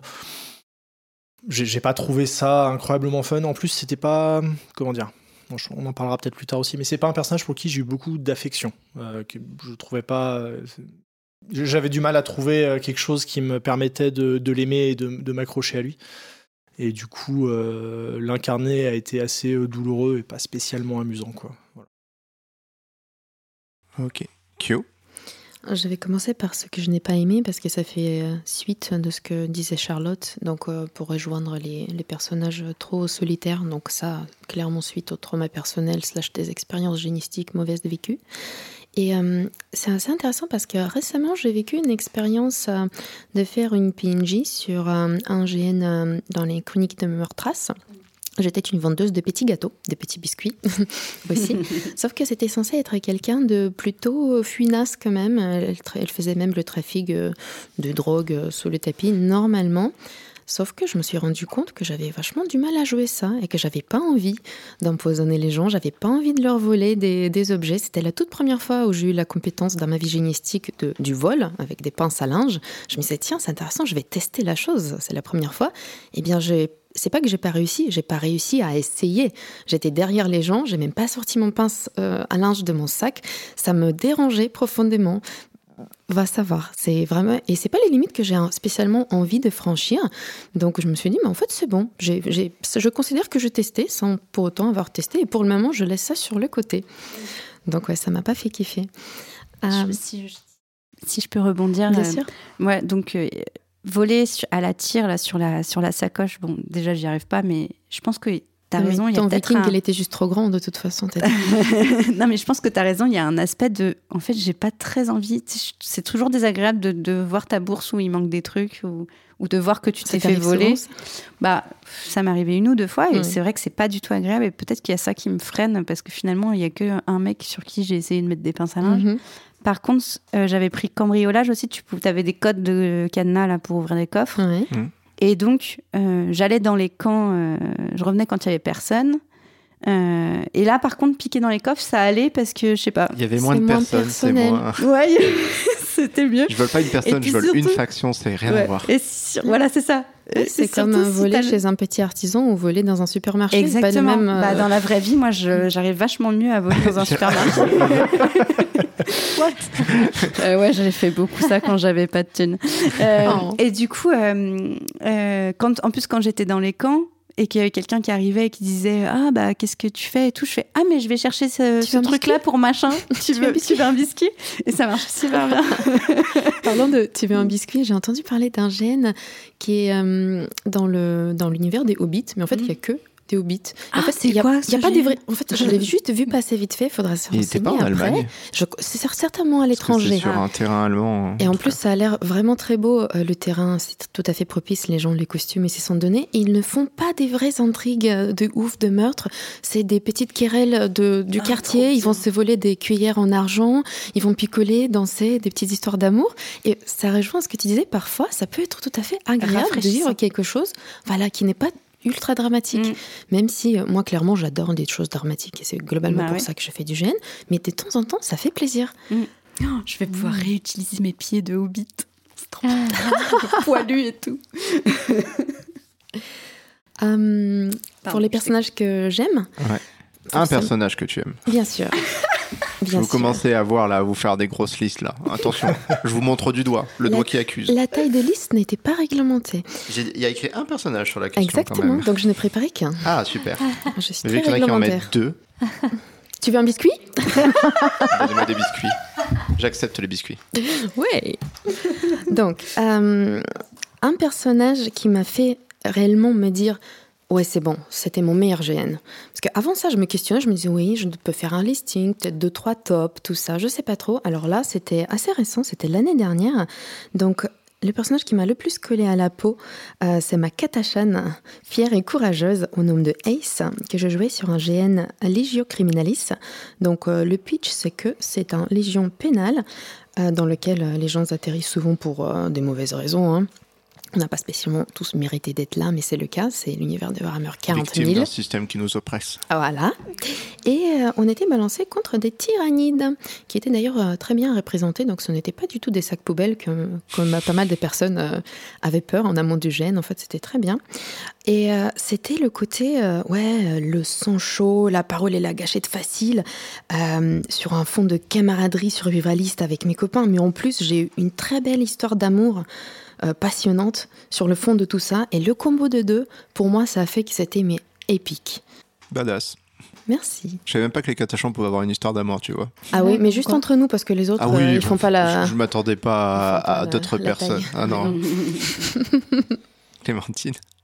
Déjà, je vais me permettre de dégraisser parce que. Déjà Oui. Encore non, mais je veux dire un truc sur l'histoire des pinces à linge parce que je trouve ça intéressant. Et puis, c'est- aussi mon podcast. Je fais ce que je veux. Ok. Tu sais que les pinces à linge, Euh, ça sert surtout à étendre les vêtements. euh, Ouais, ouais. ah oui, bon, Ah ouais. moi, moi non, en l'occurrence. Moi maintenant, les pinces à linge, ça sert pas à ça. Euh, en fait, euh, moi, il y a un autre truc qui fait que j'aime pas jouer ce genre de truc là. C'est non seulement que bah, j'ai pas envie de voler les gens, mais que, euh, en fait, si j'échoue, eh ben, ça me donne l'impression que c'est pas mon personnage qui a échoué, que c'est moi, et que du coup, j'ai trahi mon personnage. Genre, si j'essaie Mm. de, de piquer un truc et que je me fais choper, bah, il n'y a pas de raison. Mon personnage, c'était une voleuse, elle savait faire. C'est moi qui n'ai pas réussi à le faire. Mm. Et du coup, bah, j'ai trahi mon personnage. Et puis, du coup, ça m'énerve parce que c'est pas logique et machin. Et du coup, bah, plutôt que de me confronter à ça, bah, je joue pas à les trucs de vol. Je Voilà, comprends. de- Je comprends beaucoup De- ça, de le côté, euh, la correspondance entre nos vraies compétences Mm. Ouais. et les compétences de nos personnages Mm. qui sont attendues déjà par rapport aux autres, mais surtout par rapport à nous-mêmes, le jugement qu'on peut se porter à soi-même. Et je, je, je connais ça. de quoi on parle. Voilà. Et donc j'essaie de maintenant de, me- de me mettre un peu plus à l'abri des rôles où je sais que ça sera beaucoup trop loin Typiquement, les choses Ouais. de diplomatie ou quelque chose où je sais que j'aurais pas assez, ça va me frustrer, ça va me sortir au maximum du rôle. Je vais passer mon gène à me juger et pleurer dans un coin sans que ça se voit. Ouais. Donc, non, clairement, il y a des choses que juste euh, ça C'est ça. Et correspond c'est pour, pas. ça que- c'est pour ça que j'aime bien sans règle, parce qu'en fait, ce genre de questions se pose plus dans le sans règle, Hum. parce que, euh, en fait, si tu veux avoir réussi et que la personne en face, elle trouve que c'est intéressant que tu aies réussi, bah tu as réussi. Et si elle a, si t'as pas réussi, c'est que la personne a trouvé que c'était pas intéressant que tu aies réussi et que du coup, on est là pour créer du jeu et donc le but, il est plus le même. Et du coup, j'aime beaucoup le sans règle aussi pour ça, parce qu'en fait, euh, ce qui compte, ça devient créer du jeu et ça devient plus qui gagne. Mhm. Et euh, voilà, pour moi, c'est hyper intéressant. Bah, C'est un peu tout le concept du, du play to lift. C'est-à-dire Ouais. que c'est, euh, tu demandes aux autres joueurs explicitement, tu leur dis bah voilà, je veux jouer un guerrier badass, euh, traitez-moi comme un guerrier badass. Ok, Ouais, peut-être que je sais pas tenir une épée en mousse, mais euh, s'il vous plaît, faites comme si j'étais un guerrier si, badass. ouais. Et c'est valable pour, euh, pour bah, souvent c'est pour les rôles d'autorité aussi que c'est vraiment important parce qu'en fait c'est Mm. ceux qui sont le plus difficiles à, à incarner sans créer un- en plus un rapport hiérarchique entre les joueurs derrière Mm. qui des fois peut être un peu malsain Mm, mm. De jouer justement là-dessus. Ouais, je, je vois ce que tu veux dire. Et donc, pour revenir à la question, euh, j'ai essayé de vous, j'ai, j'ai vou- j'ai essayé de trouver des personnages euh, que, dont j'avais pas déjà parlé, mais comme j'ai une mémoire de merde, eh ben non, tant pis, je vais parler de personnages dont j'ai déjà parlé. Et hop, c'est reparti. Euh, personnage que j'ai adoré- adoré jouer, c'est évidemment euh, la fois où j'ai joué la fille d'Isobel, dont j'ai déjà parlé ici. J'avais un personnage qui était complètement sous emprise du personnage d'Isobel, qui était très jeune dans sa tête et qui était tellement sous emprise qu'elle n'avait jamais pris une décision de sa vie, donc ça allait pas venir à ce moment-là non plus. Et en fait, moi qui disais tout à l'heure que j'ai beaucoup de mal à jouer, enfin à arrêter de réfléchir. Et euh, quand je joue mon personnage, bah là, euh, la question se posait pas. Mon personnage, elle prenait pas de décision. C'était que de l'émotion pure. Donc en fait, euh, j'ai pu complètement me libérer de ce besoin de contrôle. J'ai pu faire des trucs qui étaient vraiment les, trucs les plus absurdes à faire à ce moment-là, qui évidemment allaient me mettre dans la merde, mais parce que bah, ça venait même pas à l'idée de mon personnage. Et pour autant, c'était logique et c'était, j'étais cohérente en l'incarnant comme ça. Et donc ça, c'était très libérateur. Et euh, à l'inverse, un personnage que j'ai pas aimé jouer, bah du coup, c'est le personnage dont je parlais tout à l'heure, où j'étais euh, vraiment euh, dans ma tête tout le long, parce que j'étais vraiment seule contre tous. Tout le monde me détestait. Du coup, ils m'ont pas parlé. Et du coup, j'ai joué, j'ai joué juste dans mon coin. Et, et en fait, j'aurais dû sortir du jeu. Et je l'ai pas fait. Parce que je savais pas non plus à l'époque. hein. Je, je l'ai découvert. Je pense que si ça réarriverait, je me, je m'autoriserais pas à jouer dans ma tête toute seule pendant 4 heures. Et là, c'est ce que j'ai fait. Et je suis vraiment sortie pas bien de ce gène. Parce que parce qu'en fait, ça me c'était assez difficile de jouer dans, pendant 4 heures dans la tête d'un personnage qui est pas bien dans sa tête. Donc, euh, donc voilà. Du coup, je, je, je conseille pas et je referai pas ce genre de choses. J'ai envie de te faire un, un câlin virtuel si c'est consenti déjà. J'ai raté l'opportunité la première fois quand on a parlé. Là, c'est important. Et si jamais tu dois sortir de ce genre de jeu, pense à sortir du jeu avec quelqu'un dans la mesure du possible Ouais. pour ne pas se retrouver seul en dehors. euh. Mais en fait, c'est-à-dire que j'aurais pu euh, ne pas sortir du jeu physiquement, mais sortir du jeu dans ma tête. J'aurais pu Mm. me mettre à penser à autre chose.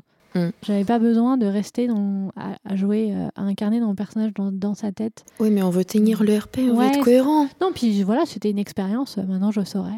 Mm. Donc voilà. Du coup, euh, je suis désolée, c'est des gens, des personnages dont j'ai déjà parlé à ce micro, mais euh, tant pis. J'arrive pas à solliciter le souvenir d'autres Vu que c'est le personnage, si c'est celui qui revient souvent, C'est c'est que c'est le meilleur. hein. C'est le- ceux le qui m'ont le plus Voilà, marqué, ceux quoi, cas, marqué, c'est quoi. clair. Et puis les géanistes sont des rats d'auteurs, c'est Mais bien connu. ouf. Oh, Ah, mais quel on a enfer. fait- oui, mais On a fait un podcast dans le but de radoter, on radote un peu. C'est vrai. Quelles sont les étapes que vous traversez pour incarner un nouveau personnage? Comment c'est? Est-ce que vous faites ça en process ou faites ça en feeling? Charlotte, c'est quoi ton astuce?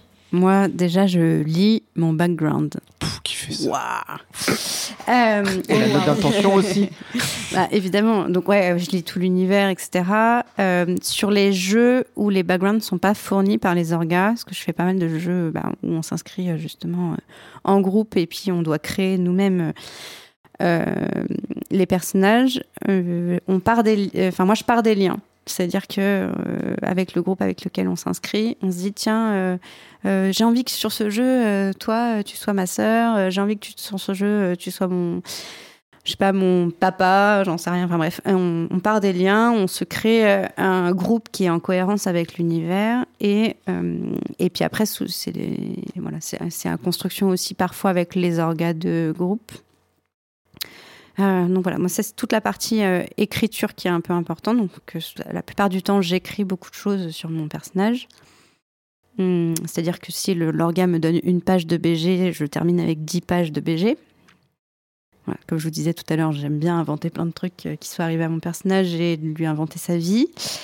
Et il y a aussi une autre étape, c'est la création de mon costume. C'est-à-dire que moi j'aime bien coudre mon costume, et quand je couds mon costume, bah, je pense à mon personnage. Voilà, et ça fait partie, c'est moi, c'est ma préincarnation, on va dire. Euh, dire que je suis dans mon perso un peu quand euh, je couds, parce que c'est euh, c'est la manière pour moi de, bah, de, de, créer quelque chose qui, qui va permettre de l'incarner. Je ne sais pas comment dire autrement. Il y a presque un aspect spirituel là-dedans. Les personnes qui font du tricot, des crochets, et qui vont penser à la personne à qui ils pensent offrir l'objet, il y a vraiment cette notion de, avec chaque petit nœud, tu, mm. tisses des, souvenirs ou des émotions là-dedans. J'aime bien, c'est beau. Merci. Damien? Euh, bah, c'est un peu similaire, effectivement. Ça commence généralement par affiche de personnage. Alors, effectivement, il y a, des fois, il y a de l'écriture, des fois, il n'y en a pas. Euh, la préparation du costume, je suis d'accord que c'est euh, de se dire euh, qu'est-ce qu'il porterait, quel, objet il aurait sur lui, quel, type de vêtements il porte, c'est déjà commencer à se connecter au personnage. et après, de mon côté, généralement, avant le jeu, je rajoute pas mal de temps où je me projette dans le personnage. Je suis insomniaque, je dors pas, pas très ah. bien. Et je passe beaucoup de nuits à, me projeter dans euh, des scènes plausibles du personnage, euh, de me dire, ah ouais, tiens, s'il y a cette situation qui arrive, comment, comment ça pourrait se jouer, comment ça pourrait être. Et à commencer à jouer un peu quelque part euh, dans ma tête, en, amont du jeu. Tu peux pas aussi tes punchlines? Alors, j'essaye. et en fait, soit je les oublie, soit je ah, les sors pas, soit voilà. c'est moi aussi, je suis un peu comme toi. Je, je, vraiment, je projette beaucoup de choses, beaucoup de situations et tout. Ça me fait penser à un truc euh, sur certains rôles euh, qui vont être un peu difficiles à jouer. Je vous ai parlé tout à l'heure de la relation de sœur rivale avec Isabelle. On s'était entraîné à se disputer ouais toi tu sais pas te battre t'es trop faible ouais bah toi euh, tu, sais même pas réfléchir euh, je te bats tout le temps au jeu d'échecs ou je sais pas quoi et de et d'aller d'aller chercher les répliques qui feraient que l'une de nous sortirait de ses gonds et filerait une gifle à l'autre. On s'était entraîné à se gifler, on s'était entraîné à se battre euh, pour un peu chorégraphier les combats pour montrer qui avait le dessus. Enfin, on avait vraiment bossé cette relation et on l'a refait euh, sur euh, préparation des draws euh, où toi et Isabelle vous jouiez de, l'emprise sur moi. Il fallait qu'on s'était entraîné à, à quelle scène on pourrait donner pour vraiment instaurer une ambiance de malaise où tout le monde voit que je me fais maltraiter par mes sœurs. Et, et ça, ça a vraiment mis tout le monde mal à l'aise, puisqu'il y a même des, des, personnages qui sont venus me dire à mon personnage euh, tu devrais pas te laisser faire euh, comme ça. Hein, D'ailleurs, quand j'ai parlé des personnages que j'adorais, en fait, j'y ai pensé après, mais j'aurais dû dire ça. Genre, j'ai adoré jouer l'emprise, tu sais, la, la, torture psychologique du moment où j'étais une espèce de fantôme qui te possédait, où j'étais juste là pour te faire du mal psychologiquement. C'était trop ah, cool à jouer. Comme quoi, je peux jouer des personnages qui sont très loin de mes valeurs. moi, j'ai kiffé, j'ai kiffé aussi ce moment et j'ai adoré. On avait préparé avec Isobel le fait que euh, je voulais venir lui demander quelque chose et, que euh, et que je la je devais la et qu'elle elle sursautait en disant ah tu m'as surprise! Alors que moi j'arrivais juste à pas de velours pour pas déranger parce que tu comprends je suis qu'une petite chose etc et que elle, sursaute et quand elle sursaute elle se renverse de l'eau express sur elle. On l'avait tout préparé on l'a fait en, pendant le jeu oh mais regarde à cause de toi je suis je suis toute trempée et tout et tout le monde était là c'était le gros malaise on a vraiment réussi à instaurer une ambiance mais malsaine. C'était, c'était super. C'était incroyable de torturer Incroyable. Ça être plaisant. Je, suis d'accord sur le fait que effectivement les phases de, calibration et de, mise en accord avec d'autres personnages avec qui on va avoir des interactions fortes en amont euh, peuvent aussi euh, commencer à préparer cette incarnation euh, du personnage, parce que ça permet de se non seulement de se mettre dans le personnage de manière interne, mais aussi dans comment il va être avec les, autres personnages qui vont être importants autour de lui. Et je suis d'accord que c'est important aussi. Q. Alors, quelles sont les étapes que je, que je traverse pour, un, pour incarner un nouveau personnage? De base, déjà, même avant le GN, j'ai une petite. Avant un GN quelconque, j'ai une petite liste où je note des idées, des prototypes que j'ai envie de tester. Je regarde une série, je regarde un film, hmm, un rôle m'intrigue, me, plaît, je me dis ah peut-être bien on challenge ou peut-être bien ah oui ça ça pourrait vraiment me caler à la peau. Ou par exemple une dynamique de deux ou plusieurs personnages que j'aimerais expérimenter à un GN que j'ai pas encore fait pour cocher mes cases. Il y a un côté vraiment achiever, ouais j'ai envie d'essayer de ça et c'est ça, c'est ça. Mmh. Donc quand le GN quelconque, une possibilité arrive, je vais d'abord consulter ça pour voir est-ce que c'est possible de caler une de ces options là-dedans pour que ça reste cohérent et que ça se marie avec le monde. Après, une fois que le choix est fait, euh, une petite astuce que je trouvais, que je, que je pense être vraiment pas mal, pour moi ça me correspond. Je m'enregistre des audios. Je fais des MP3, donc les passages forts du BG, les punchlines qui peuvent être dans le BG déjà ou pas, que je vais recharger pour mon personnage, le lore de l'univers, euh, les trucs à apprendre par cœur, donc je me fais les enregistrements là, et ensuite je vais me les écouter la plupart du temps, vu que j'adore euh, me préparer physiquement pour le GN, parce que c'est une motivation. Pour les rôles badass, surtout quand c'est physiquement badass, faut bien être quand même en forme physique. Et j'aime bien le côté, euh, bah, oui, avoir, euh, être bien dans son corps, dans sa tête, dans son esprit, donc soigner les trois. Et ça me permet d'avoir cette motivation presque gratuite que de faire du sport d'une mhm. façon euh, explosive, violente et aussi rigoureuse euh, en me préparant. Donc je vais typiquement m'enregistrer des prières à l'empereur euh, immortel, le berger de l'humanité. et je vais faire mes pompes, mes tractions en l'écoutant et en le répétant.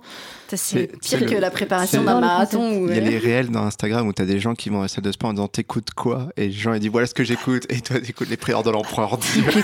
c'est tellement moi. C'est tellement moi, je les récite haut et fort et tout. En plus, parfois, je suis avec mes écouteurs là, j'entends pas euh, les gens qui sont là Mais qu'est-ce qui se passe? Non, non, je... tout va bien. J'aime énormément le concept. Je suis un homme enclin à la faiblesse. Mais je suis un homme de la garde, là où la faiblesse entraîne la mort. Et je vaincrai ma faiblesse grâce à la force de ma volonté fierté, c'était, mais j'aime bien volonté, je préfère. Et la personne à côté, est-ce que je peux vous prendre le poids de 10 kilos quand même, s'il vous plaît? Vraiment. Tu hein. casses mon RP, putain. Dans ta gueule, là, ou tu le prends comment de vous déranger, je veux juste le poids. C'est ça, on l'interrompt pendant sa séance, elle va faire quoi? L'empereur euh, nous demande d'attaquer. Qu'est-ce qui se passe? En tout cas, ouais, les pyramides arrivent. Est-ce que Kadia tient? euh. Merci pour tes idées, c'est vraiment chouette. Ce que... Ah bah, je trouve que ça fonctionne bien. Et en plus, euh, pour des personnes un peu stressées, ça permet de s'y préparer en en douceur. Tu écoutes tes MP3 quand tu as le temps. Et n'empêche, même si tu es stressé, ça rentre à force de se réécouter. Mhm. Et tu vas mémoriser des trucs, tu vas les répéter. Franchement, ça marche très bien, je mhm. trouve.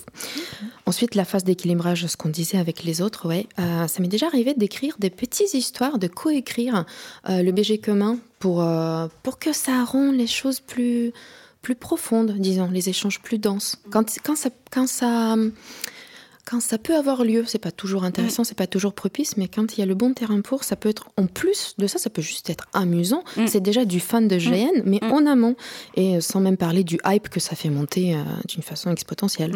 Nous, on fait énormément euh, de s'écrire des scènes qu'on a vécues ensemble. sur certaines scènes un peu clés, on les écrit et, euh, enfin, c'est ouais, c'est vraiment euh, ça qui, qui, fait rentrer dans le personnage euh, en amont. Et ça clarifie des attentes de chacun aussi. Mm. Le, le, fait dont je parlais juste, se dire on a vécu ça, c'est une chose, mais l'écrire tous les deux, poser des vrais mots là-dessus, le ressenti de personnage, ça, ça, oui, ça rend les choses plus claires et plus, plus cohérentes entre les deux. Peut-être la toute dernière chose que je fais aussi, que je conseille à tout le monde avant le gène, c'est un test costume intégral et pas la veille du GN, ah. idéalement. Intégral avec toutes les bidules, toutes les trinkets, de trucs, tout ce qui est accroché, courir un peu, sauter, surtout pour les rôles qui vont bouger un peu, c'est primordial. Euh, ça m'a évité beaucoup d'emmerde maintenant que je le fais, que de découvrir sur le terrain que finalement la ficelle que j'ai accrochée tant bien que mal, ça ne tient pas, ou il y a un truc qui me frotte et que je pourrais pas me battre. C'est tellement l'enfer de commencer ton costume vendredi, full équipé, finir dimanche, genre avec plus rien parce que c'est perdu, ça s'est détaché, ça fait mal et tout. Oui, et c'est triste. ouais. Et après, le photographe passe le dernier jour d'hygiène. mais non, mais pas, maintenant, pas, mais pourquoi pas le premier soir Mais mon Dieu. Je te jette dans le buisson. Clémentine euh, Donc, bah, moi, euh, pareil que vous, le premier truc que je fais, c'est lire ou écrire mon personnage en fonction. Euh, et me faire des scènes dans ma tête. Mais tant que j'ai pas, tant que je suis pas sur le terrain, en costume, en train de jouer mon personnage, mon personnage, il n'est pas terminé. Et du coup, cette, cette étape de euh, ok, faire mon costume, puis aller sur place, puis mettre mon costume, puis euh, jouer le personnage et commencer à le jouer et le jouer quelques minutes ou quelques heures. Il me faut tout ça avant de vraiment être en train de jouer vraiment mon personnage comme il est au final. Et, et euh, moi, c'est une étape hyper importante, je pense. Le, comment dire le fait de le faire arriver à la réalité. C'est pour ça que j'en ai parlé tout à l'heure et que j'en reparle là. C'est, je pense, pour moi, l'étape la plus importante de mon, de mon personnage. Et il y a des fois où j'y arrive pas, genre en Chronique Navaséenne. euh, en fait, euh, j'ai pas très bien joué. Euh, et j'ai même fini par faire de la photo parce que j'ai jamais réussi à faire ça, quoi. J'ai jamais réussi parce qu'en fait, j'avais pas bien préparé mon personnage en amont. Et du coup, bah, j'ai pas réussi à l'accrocher à la réalité. C'est un peu ça que ça me, ça me donne comme impression, quoi. Ok. Et, Ouais. euh, Et puis sur les chroniques, tu étais une religieuse, hein, c'est ça ouais. les, les prêtres, euh, ils avaient pas bien été drivés, euh, ils allaient pas tous dans le même sens, enfin, ils allaient pas vraiment dans le sens du jeu. Il y avait aussi un truc où la prêtrise, mais- elle était mal représentée Ouais, dans mais le du jeu. coup, euh, ce qui était compliqué, c'est que c'est qu'en fait, moi, je n'avais pas assez révisé et euh, je m'attendais pas à ce qu'on joue ensemble. Du coup, euh, faire semblant que je sais un truc, que j'arrive à le faire. Mais là, bah, j'étais larguée et puis ça m'énervait de pas réussir, à, de pas comprendre ce qui se passe, de pas réussir. Enfin voilà. Et du coup, je pense que cette étape de préparation avant, elle est hyper importante Mm. de se faire des scènes dans sa tête. Et, euh, et moi, personnellement, ces scènes n'arrivent jamais. On parlait tout à l'heure de, euh, de faire des répliques dans la Ouais. tête de machin. Ça n'arrive pas. Mon personnage n'est pas comme j'avais prévu. Ça n'arrive jamais. Et c'est bien pour ça que je dis que tant que j'ai pas incarné mon personnage, il n'existe pas vraiment. Mm. Parce que dans ma tête, je me prépare des scènes, je me prépare des répliques, je me prépare des discussions. Et une fois que je le joue, je le joue pas du tout comme c'était prévu. Ça ne se passe jamais comme ça. Donc du coup, bah ouais, il y a toute cette, euh, toute cette phase de préparation qui est importante pour me préparer à l'incarner, mais il n'est pas vraiment, euh, il est pas vraiment prêt avant d'être déjà en jeu. Voilà. Je suis d'accord que le plan résiste rarement euh, Ouais. au Ouais. contact du gène, mais euh, il faut, faut, faut rester flexible, quoi. Effectivement, Ouais, ça, le, C'est exactement ça. le préparer, ça, ça permet de se rassurer et puis de, se- de sentir le personnage, mais il faut pas chercher à forcer à tout prix. euh, Ouais. On se dit, ah, telle scène pourrait être cool, bah, si elle arrive pas, elle arrive pas, c'est pas Ouais, grave, en ça. fait. Puis Mais même- comme tu dis, il faut le sentir. Je pense que c'est le bon Mm. mot. Il faut sentir son personnage pour pouvoir ré- réussir à le jouer. Puis même, tu as le plan stuff, tu sais, quand tu crées ton personnage, tu le builds à partir du costume, tu as l'idée du costume du départ, et en fonction du temps qui passe, des ressources que tu as mis dedans, de oh mon dieu, il n'arrivera pas à temps, tu dois vraiment tout refaire et tout. Donc, euh, c'est vraiment le truc. euh, parce que moi, je, vraiment, je lis le BG, et en fait, d'abord, je vais regarder, euh, je vais regarder comment je peux faire le costume de mon perso. C'est vraiment le costume, c'est ce qui va me permettre de rentrer dans le perso direct les, les BG, déjà j'ai une grande peur quand je vois un BG, moi de, je vois 20 pages arriver de BG, je fais... Parce que pour moi c'est ok pour s'incarner, mais c'est vu que c'est du passé, et rarement le passé est remis sur la table lors des jeux, sur du moins ceux que j'ai participé, on va le dire. J'ai jamais vu euh, par exemple euh, mon frère qui est trahi revenir dans le jeu en disant haha, surprise. Donc résultat c'est plus des...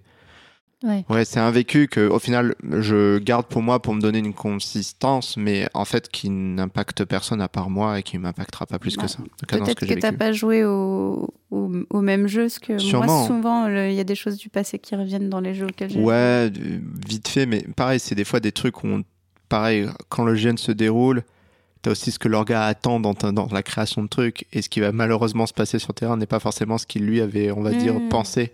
Ce qui fait que des fois, t'as des sacrés manqués, quoi.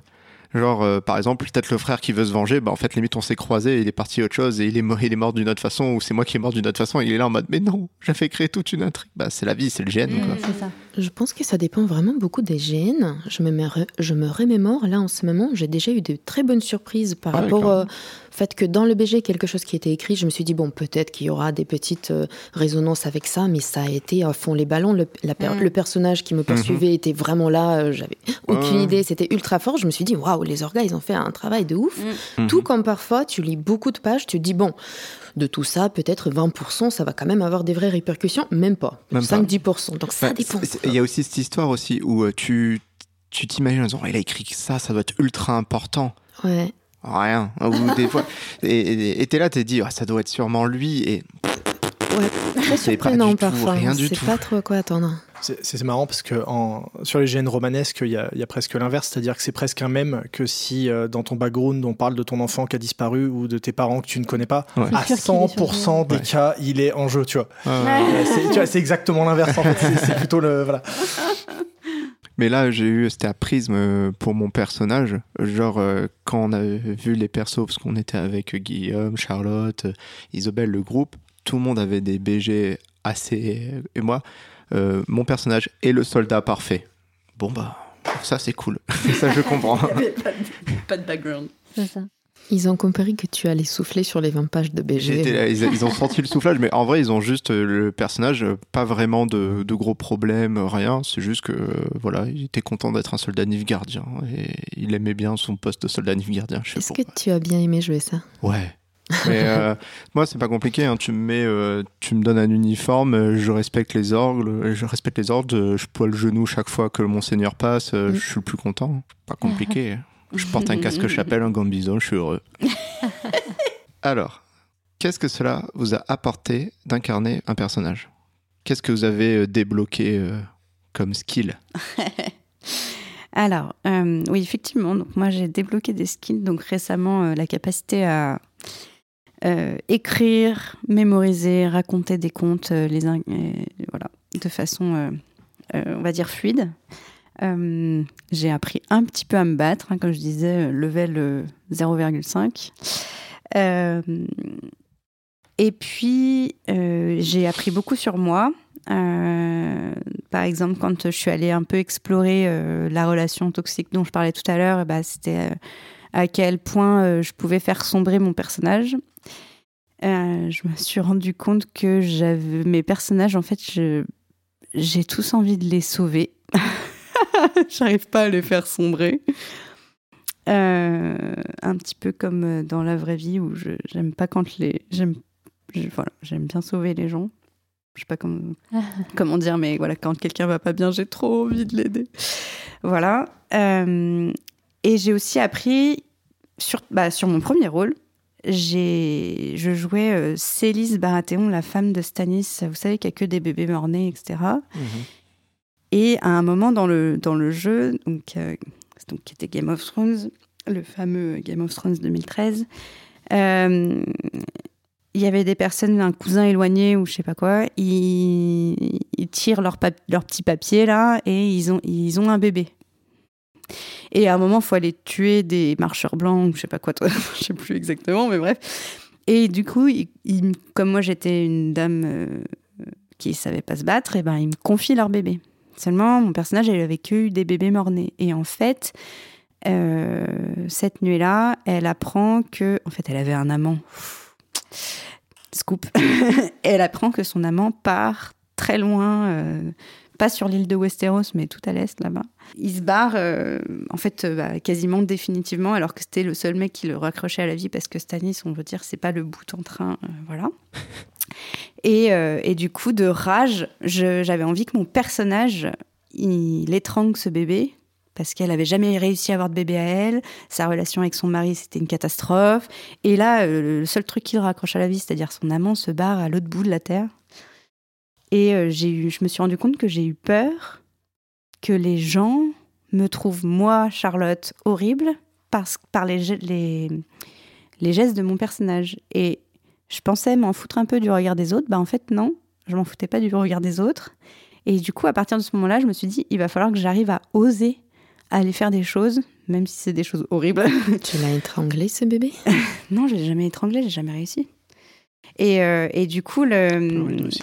Et du coup, à chaque, chaque jeu, je me dis, il faut que j'ose aller un peu plus loin Mhm. que ma, ma limite que je me donne dans la vraie vie et que j'ai plus peur du regard des autres et puis que de toute façon c'est après c'est joueurs et puis c'est personnages donc euh, donc euh, faire la séparation c'est ça que ça m'apporte c'est euh, c'est euh, je me suis rendu compte que j'avais peur de la non séparation entre le personnage et le joueur D'accord. Mais par les autres, pas par toi. ouais enfin ouais, du regard des autres ouais c'est Ouais, parce compliqué que ce toi, que t'es, en t'es fait. ok, c'est ok avec toi. C'est juste que euh, toi, t'es ok avec du moins le, le personnage. C'est logique qu'il fasse ça pour Bah toi, ouais. en fait. Mais c'est juste que les gens risquent de mal l'interpréter. Et... ouais j'avais très très Ouais. peur de ça Damien?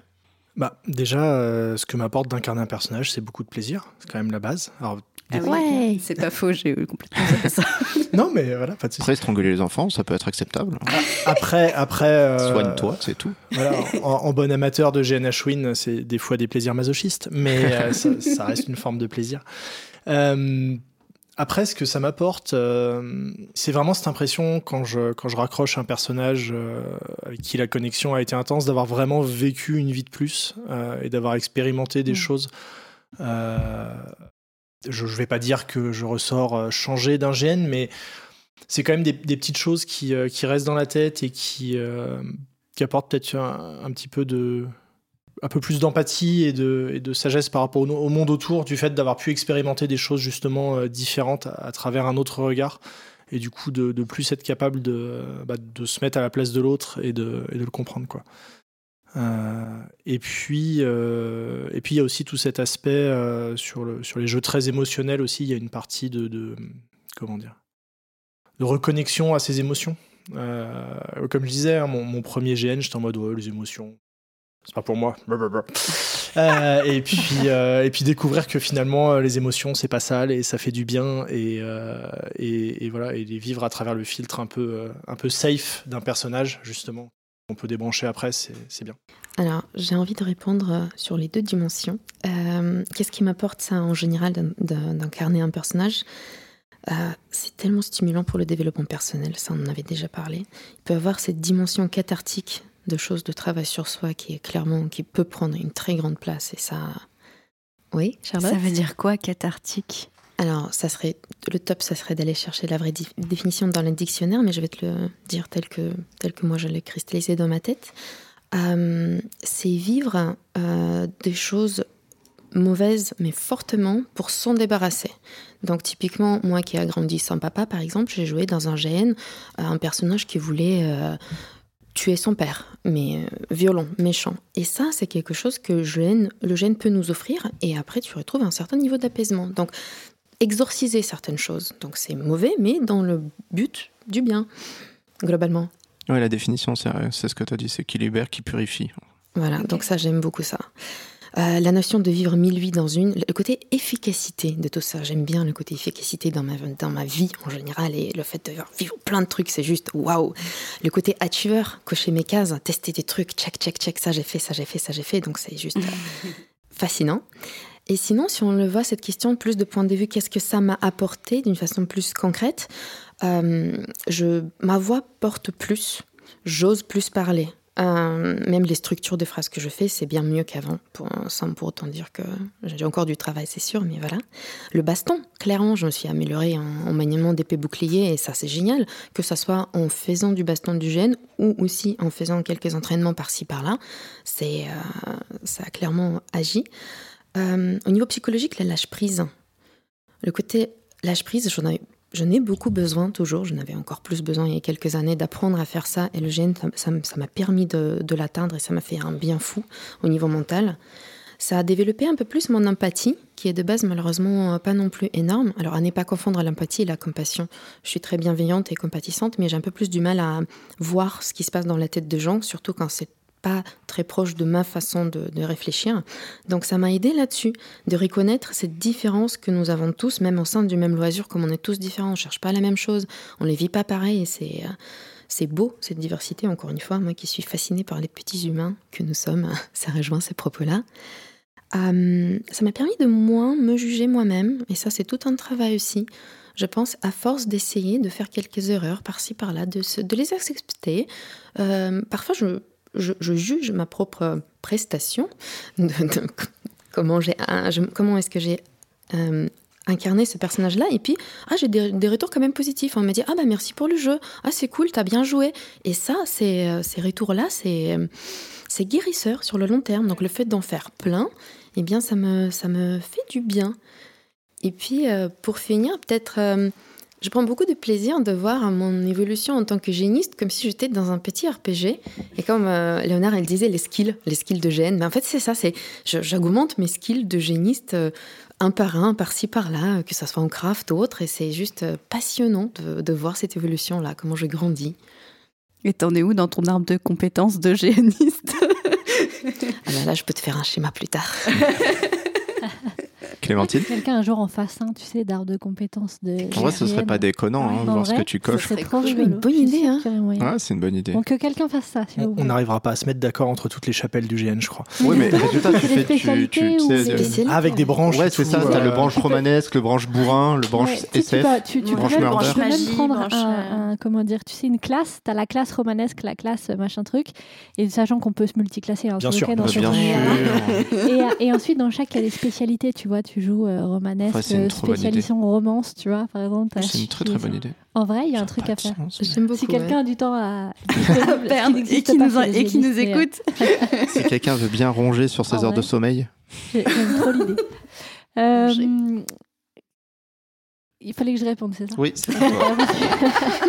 Euh, Qu'est-ce que ça m'apporte Déjà, un nombre de skills incalculable, on en a parlé. hein, j'ai appris, euh, j'ai, enfin j'ai appris. Non, j'ai ouvert la compétence en jouer, la lire, jouer de la guitare, danser et chanter. J'ai ouvert la compétence. hein, je ne dis pas que je sais en faire.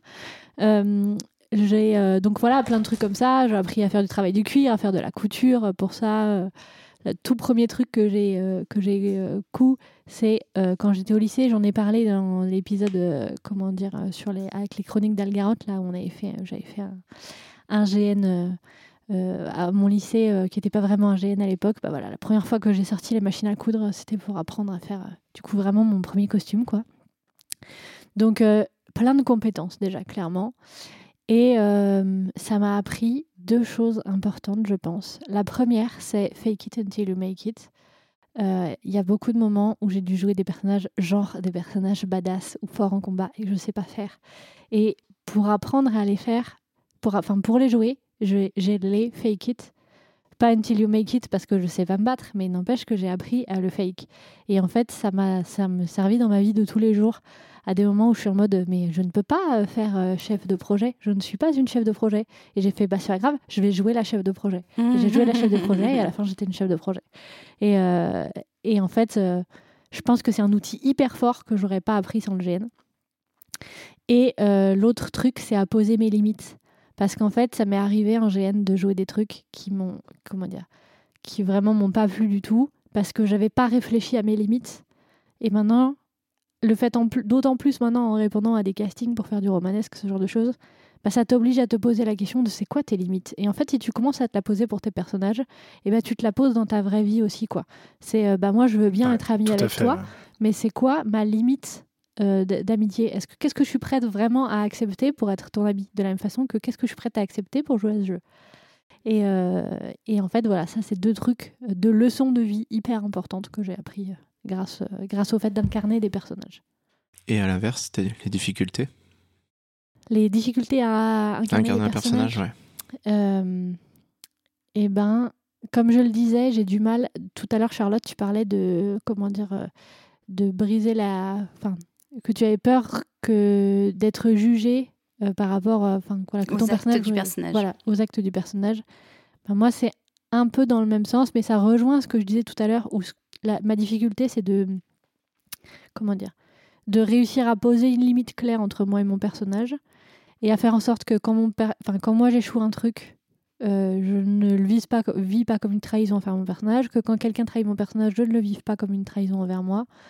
Euh, en fait, euh, c'est pour ça que je dis que j'essaye d'avoir une approche plus théâtrale du, jeu de rôle en ce moment, enfin du GN en ce moment, pour justement réussir à créer cette distance qui fait que je vais pas, euh, comment dire, ouais, que je vais réussir à poser la limite entre moi et mon personnage. Je parlais Mm. tout à l'heure de mon personnage sur WoW, bah j'avais pas le même genre de difficulté à lui faire, euh, à ce qu'elle vive les pires horreurs, parce que la limite était beaucoup plus claire. Et en Mm. fait, euh, cette limite-là, je pense qu'elle est hyper intéressante, hyper importante en GN. Pour l'instant, c'est ma plus grosse difficulté, c'est de réussir à poser cette limite-là. Voilà. D'accord. Charlotte? Moi, ma plus grosse difficulté, c'est euh, de ne pas rire dans les scènes sérieuses où il y a quelqu'un qui sort une réplique euh, qui est vraiment très drôle quand tu regardes le film, par exemple. Ouais. Mais là, toi, tu es un personnage qui prend le- vraiment le problème au sérieux, mais le joueur a trop envie de rigoler. Et moi, ça, Mm. c'est très, très, très, très dur pour moi. Alors, tu fais partie de ces gens-là, je vois. Ou le comique de J'ai situation Trop envie. Ouais, le La- comique, le comique de, situa- situation, pas forcément la blague, mais des fois le fait qu'il y a une scène drôle sur un moment très grave par le, le mec sans faire esprit, il a fait un truc et que tu es en train de te retenir parce que tu dois avoir la contenance de ton personnage. Et Ouais, ou parce que ton, ton personnage vient de perdre son frère Ouais. Et ce qui se passe à côté, c'est très très drôle. Mais ton personnage vient de perdre son frère, il peut pas rigoler. Ouais. Et du coup, Non, ça, moi, c'est très ça, très j'ai aucun problème. Ah, regardez intéressant le de voir poker face. limite-là, Ouais. on l'aviez pas tout seul. Ah. Moi, j'ai aucun problème. euh, si je suis dans mon personnage, quelqu'un fait un truc rigolo et mon personnage trouve pas ça rigolo, moi, je vais pas trouver ça rigolo. Je vais juste m'énerver contre le personnage. Ah ouais, moi, je tourne la tête et je me, je fais tout pour pas péter la- le, le RP de la scène. Ça, Mm. c'est une des difficultés que j'ai. Je trouve ça trop Euh, intéressant de voir que la limite euh, se passe pas tout Bah, pour je, tout le monde de la même façon. je pense que je suis plutôt comme toi, Kaya. Ouais. J'ai, euh, je- ce que je cherche de plus en plus dans le GN, c'est le maximum d'immersion, le maximum Mm. être dedans. Et euh, en fait, euh, depuis des années déjà, je me considère être euh, là-dedans. Donc, euh, ce que je cherche en ce moment beaucoup dans le GN, euh, c'est clairement l'immersion, euh, presque poussée à l'extrême. Et donc, ce qui me fait naturellement me diriger dans les postures où je vais tenir mon personnage le maximum possible. Et clairement, ça me rend la tâche plus facile de ne pas m'en sortir et de, de rester dans les émotions du personnage. Je peux penser aux deux, trois moments où les genres de blagues qui m'ont touché particulièrement, que c'était un peu difficile de me retenir, mais c'est vraiment le minoritaire, mais Mhm. minoritaire. Euh, après, dans les difficultés, euh, quand je joue des personnages, par exemple, une fois, j'ai joué un personnage qui était très dépressif. Euh, bah, là, je vais reprendre mon personnage de Célis Baratheon, mais il y en a eu un autre derrière euh, qui a eu un passé très dark. Et euh, bah, dans ces deux personnages-là, pour pouvoir les jouer, je me suis créé des portes de sortie. Donc, le personnage de Célis Baratheon, par exemple, j'avais une, une dame de compagnie et je lui avais dit, je lui avais dit, est-ce que ça te dit que on soit très proches toutes les deux et qu'il n'y a que avec toi que je suis, on va dire, naturelle, un peu en fait joyeuse, etc. Mais que le reste du temps, mon personnage tient son, son rôle de personnage très sérieux, etc. Est-ce que tu veux bien être mon meilleur ami? Oui, comme au collège, c'est génial. C'est ça, est-ce que tu es d'accord pour, euh, pour être un peu ma part de sortie euh, de personnage? Et pour l'autre euh, qui, a- qui avait traversé beaucoup de choses difficiles et qui était complètement dépressive, eh bien, euh, je me suis dit qu'est-ce que je pourrais faire ah, pour me faire une porte de sortie, justement pour, euh, pour que moi-même j'ai des pauses dans mon RP qui restent RP, mais que je puisse me libérer un peu de, de ce joug, en fait, puisque ça, je le vois, je le vois comme quelque chose d'un peu lourd. euh, Et je m'étais dit, ah bah tiens, quand mon personnage est bourré, elle devient complètement désinhibée, elle Mm. pète complètement un, un câble, elle est folle. Et du coup, à un moment où je trouvais que mon RP, il était, il était devenu un peu lourd, etc., que j'avais envie de sortir, je me suis calée à la taverne avec, euh, mon, avec deux, trois autres personnes et j'ai commencé à enfiler les verres. Et là, celui qui jouait mon frère, il fait Ah non, tu vas quand même pas commencer à te bourrer la gueule parce qu'il on- voilà, il était au courant de, de cette euh, truc. Et après, c'était, voilà, j'ai pu faire mon quart d'heure de regarde celle-là, machin, etc. Enfin, complètement bourré.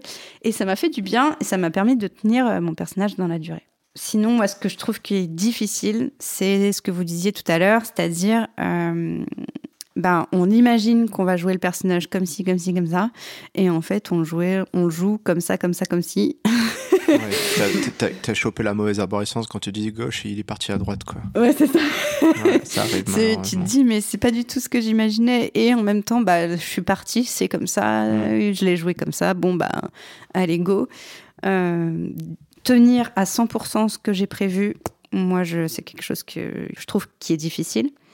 Et il y a une fois où j'ai, euh, je voulais pers- euh, jouer un personnage, donc une chamane euh, charismatique, énigmatique, mystérieuse et qui incarne un peu la peur, euh, qui, fait peur, qui quand elle arrive dans une pièce, tu vois, je voulais euh, incarner un peu ce mystère et ce- cette crainte, euh, voilà, d'avoir un personnage un peu mystique.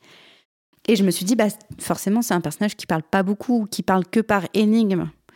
Bon, bah, si là, t'as pas de play to lift euh, dans le groupe, alors il y avait quelques personnes qui, m'ont vraiment donné le jeu et la réplique, et je les remercie à ce micro, parce que j'ai passé un- des super, des super moments grâce à eux, mais il y en avait plein que j'avais pas prévenu, forcément, tu peux pas prévenir tous les jeux, c'était à LH, tu peux pas prévenir tous les 1600 joueurs. Tu passes le, le vent avec le mégaphone, s'il vous plaît. Est-ce que vous pouvez me faire mon play to lift Je voudrais être un personnage mystérieux, s'il vous plaît. Donc là, voilà, bah, il y a plein de personnages qui n'ont pas du tout, euh, euh, plein de joueurs qui n'ont pas accroché. Et il y en a un qui m'a dit Bah alors, chaman, tu réponds pas? Qu'est-ce qu'il y a? Qu'est-ce que tu, Pourquoi tu me regardes comme ça? Et j'étais là. Ah bah après, Ok. Sword and Sorcery, hein, tu peux tomber sur Michel Boff. non, on tombe sur. Voilà. Et je pense que. Puisqu'en plus, euh, ouais, j'avais- je voulais vraiment fixer les gens dans les yeux pour leur euh, inspirer un peu. Et là, tu lui craches dessus. Je veux dire, tu, tu fais semblant de lui cracher dessus. Et Non, tout bah, de suite, elle comprend hein, que très charismatique. Donc voilà, ne pas, ne pas parler Bah, beaucoup, euh, c'est difficile. Euh, ça demande beaucoup de play to lift euh, vis-à-vis des autres. Et puis, mais par contre, euh, ce, ce personnage, je l'ai joué sur deux, op- enfin, sur deux jeux. Et, euh, et le deux, pour le deuxième jeu, j'avais créé un masque beaucoup plus impressionnant que le premier. Et, et là, j'ai eu des retours de fin de jeu. en, ton personnage, il m'a fait flipper. Ou alors, euh, ton personnage, euh, quand il disait des trucs, euh, bah, j'avais envie de l'écouter. J'avais, enfin voilà. Et donc, je parlais un peu plus. Je parlais un peu moins par énigme parce que ça reste compliqué quand même. Enfin, voilà. Mais euh, j'avais plus cette aura euh, que quand j'arrivais dans une. Voilà. En tout cas, du retour des autres GN. Et donc, je suis assez, con- assez contente. euh, voilà. Et globalement, la plus grosse difficulté que j'éprouve, c'est que j'ai besoin d'énergie. Ça me demande énormément d'énergie parce que je réfléchis tout le temps, je tu construis mon veux un truc. biscuit? Elle va me le faire tout le temps. tu veux de la réduire Donc voilà. Et ça m'est arrivé d'arriver pas très en forme à un GN. Et finalement, on est reparti avant le début du jeu parce que euh, je me sentais pas de le jouer du tout, en fait. euh, et voilà. Ça y est, j'ai fini pour euh, les difficultés. Très bien. Damien? Ah, Il y a deux, deux grandes difficultés, je dirais, pour moi, à l'incarnation du personnage. La première, c'est la durée du jeu. Euh, sur des jeux courts de quelques heures, des fois, je fais des jeux qui font 2, 3, 4 heures. Je trouve que c'est difficile de vraiment euh, connecter avec le personnage sur une durée aussi courte, euh, parce qu'il y a, il y a souvent un temps de chauffe au début, voilà, de, de- de se plonger dans le perso. Et sur les jeux courts, c'est pas toujours évident.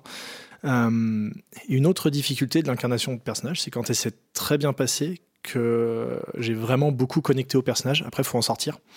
Ouais, et, là, l'après-jeu, des fois, peut être euh, pendant quelques jours un peu, un peu rude, euh, avec un mélange de des émotions du personnage et du joueur euh, qui sont un peu mélangées euh, et pas toujours faciles à, à trier l'une de l'autre. euh, euh, de- donc des fois, voilà, ça, ça demande un petit peu de travail. C'est c'est très pla- plaisant pendant, mais des fois, il y a une, une petite redescente qui est un peu, un peu moins agréable. Est-ce que sur cette redescente, tu, laisses, tu te laisses en profiter? Alors, maintenant, oui. Euh, J'essaye d'en profiter, mais de pas non plus l'entretenir. Voilà, j'ai- j'essaie de trouver le, le- le- le petit chemin entre en profiter et, et l'entretenir. Et Qu'est-ce que vous appelez profiter de la descente? Parce que là, j'arrive pas à voir. Typiquement, pour moi, ça serait euh, mon personnage est mort, euh, drama, etc., où il a perdu des- des personnes proches. Je vais écouter euh, les musiques qui m'évoquent ça et je vais complètement me baigner là-dedans, quitte à pleurer après le GN. Euh, désolée pour mes covoites euh, qui m'ont covoituré pendant que j'étais en larmes, siège arrière, en mode oh mon dieu, c'était trop fort, c'était trop beau, mais qu'est-ce que c'est qui- traumatisant. qui doit se dire est-ce qu'on peut mettre au moins la musique? Je sais pas. Moi, Moi, je voudrais bien de la musique. En fait, vivre à fond ce qu'on a encore à vivre, parce que ça, ce qui peut être aussi violent, c'est notamment de se l'interdire direct, comme si avec le fin des jeux, c'était de, de toute façon la fin, même si euh, on a peut-être envie de réfléchir encore, de laisser un peu vivoter ça dans notre tête, et, et ça, ça peut nous apporter beaucoup, ça peut être très fructueux. Donc je trouve que ça peut être un peu violent envers soi-même que de s'interdire ces moments-là. Donc si on peut se le permettre, si on ne réenchaîne pas lundi matin très tôt et on rentre pas trop tard dimanche soir, dans le- Mm. quand c'est Ouais. possible, on prend ce temps-là d'introspection. Moi, j'aime bien écrire mon journal intime, je vais, où je vais poser, je vais crayonner un peu, euh, euh, mettre de d'espèces de, de, de retour post-GN, mais à chaud, qu'est-ce que mon personnage pense ou qu'est-ce qu'il a pensé juste Mm. avant sa mort. Et je trouve ça bénéfique et beau de vivre ça. Ouais, moi aussi, j'écris énormément. Enfin, quand j'ai vécu un super jeu, j'ai tout de suite envie de tout écrire, tout, de raconter tout ce que j'ai vécu euh, du point de vue de mon personnage et de, de faire un peu ouais, le journal intime. J'utilise plus pour, euh, pour cet outil quand je veux justement, je me dis ça y est, c'est bon là, faut que je déconnecte avec le personnage, euh, ça, ça a assez duré, ou euh, c'est un perso qui était dur et j'ai envie de, de trancher un peu plus vite. Euh, c'est là que souvent je vais écrire une, une lettre en jeu à un autre personnage ou quelque chose comme ça, ou une petite, une petite fin au personnage, histoire de le mettre sur ses propres rails et puis moi de repartir sur les miens, quoi, de vraiment dissocier les deux. euh, voilà.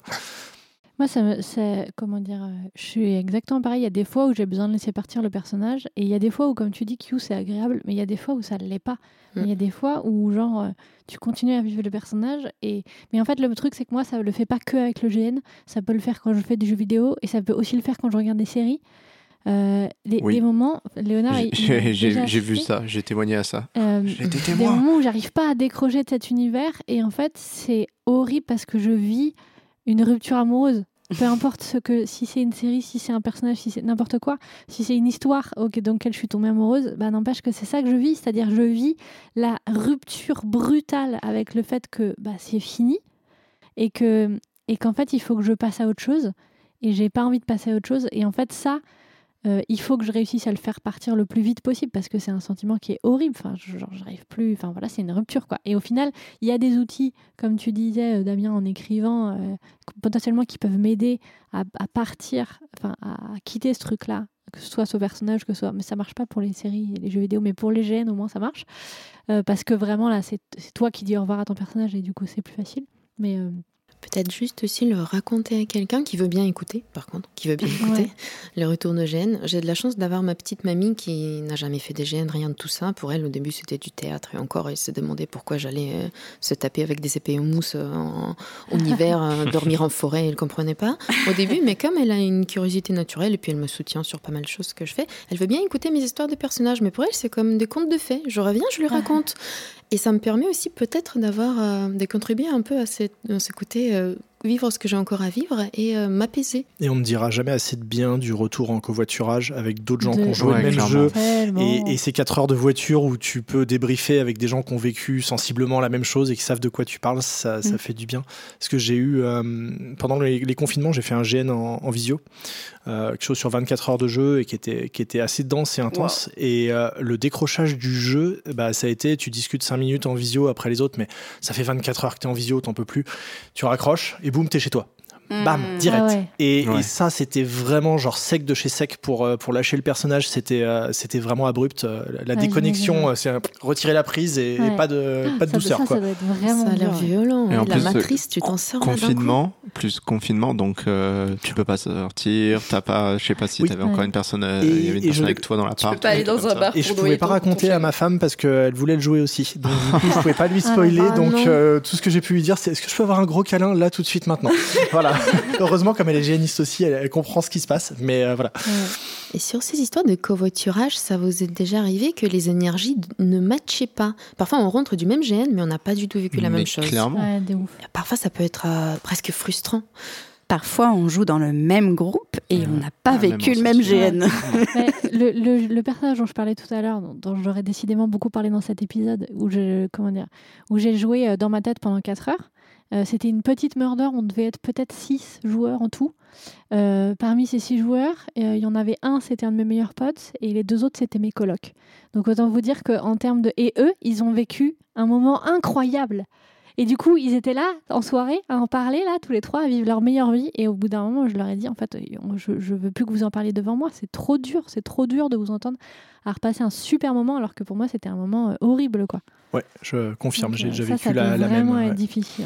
Et de manière générale, euh, comment dire, je sais plus avec qui on parlait de ça il y a quelques temps, qu'il y a des, il y a des fois des GN où, euh, genre, quand on, quand le quand le débrief final euh, est plus ou moins obligatoire, c'est pas forcément une bonne chose. Il faut pouvoir ne pas y assister parce que quand toi, tu as vécu un mauvais GN, euh, t'as pas envie d'aller gâcher le GN de tout le monde. euh, T'as pas envie et de t'as voir, pas envie de les T'as entendre. pas envie de les entendre s'applaudir et féliciter alors que toi t'as vécu la ça, expérience, ce qui est logique. hein. Ni de te faire remuer la hache dans la plaie. Ouais, c'est Et ça. tout comme t'as pas besoin d'avoir des orgas qui viennent juste te voir après en disant alors t'as trop pensé quoi de ce GN Déjà, grosse erreur, ne jamais faire ça en tant qu'orga. Ouais. Attendre les débriefs. Tu sais, t'es là, tu fais allez, vous reposez, faites un McDo et tout.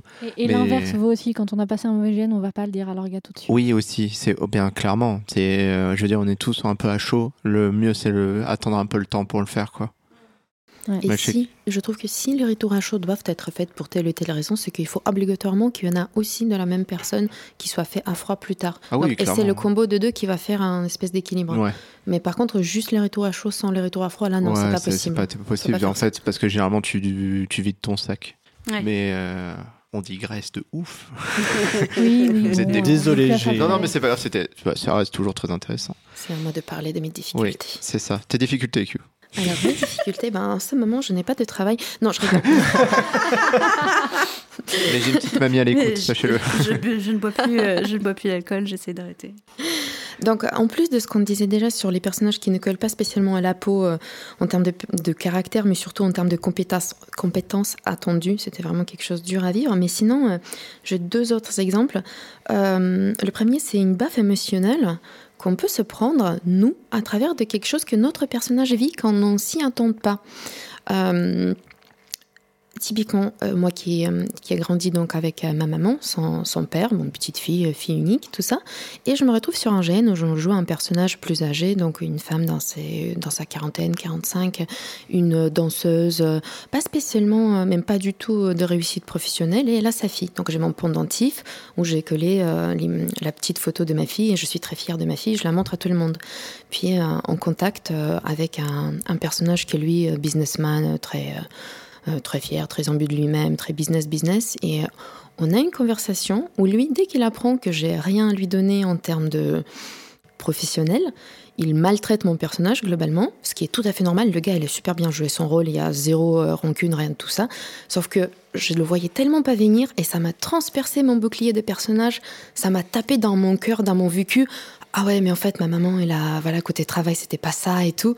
Et ça m'a tapé là-dedans j'ai bagué un tout petit peu comment c'était fort. Et là, c'était, oui, c'était une difficulté, mais une difficulté de quoi? Une difficulté de continuer de tenir mon personnage, mm. n'est pas, euh, n'est pas me laisser influencer, continuer de tenir là et bien faire mon RP. Et après, bah, forcément travailler là-dessus euh, en thérapie, euh, voir comment ça se passe par la suite. Mais tu l'as fait comment? Tu as dit je le prends et je me, je me mets après dans un coin et j'essaie de, J'ai profité... de vider d'un sac parce que quand tu te prends un truc où ça, personnellement ça t'affecte, tu le fais quoi sur le coup?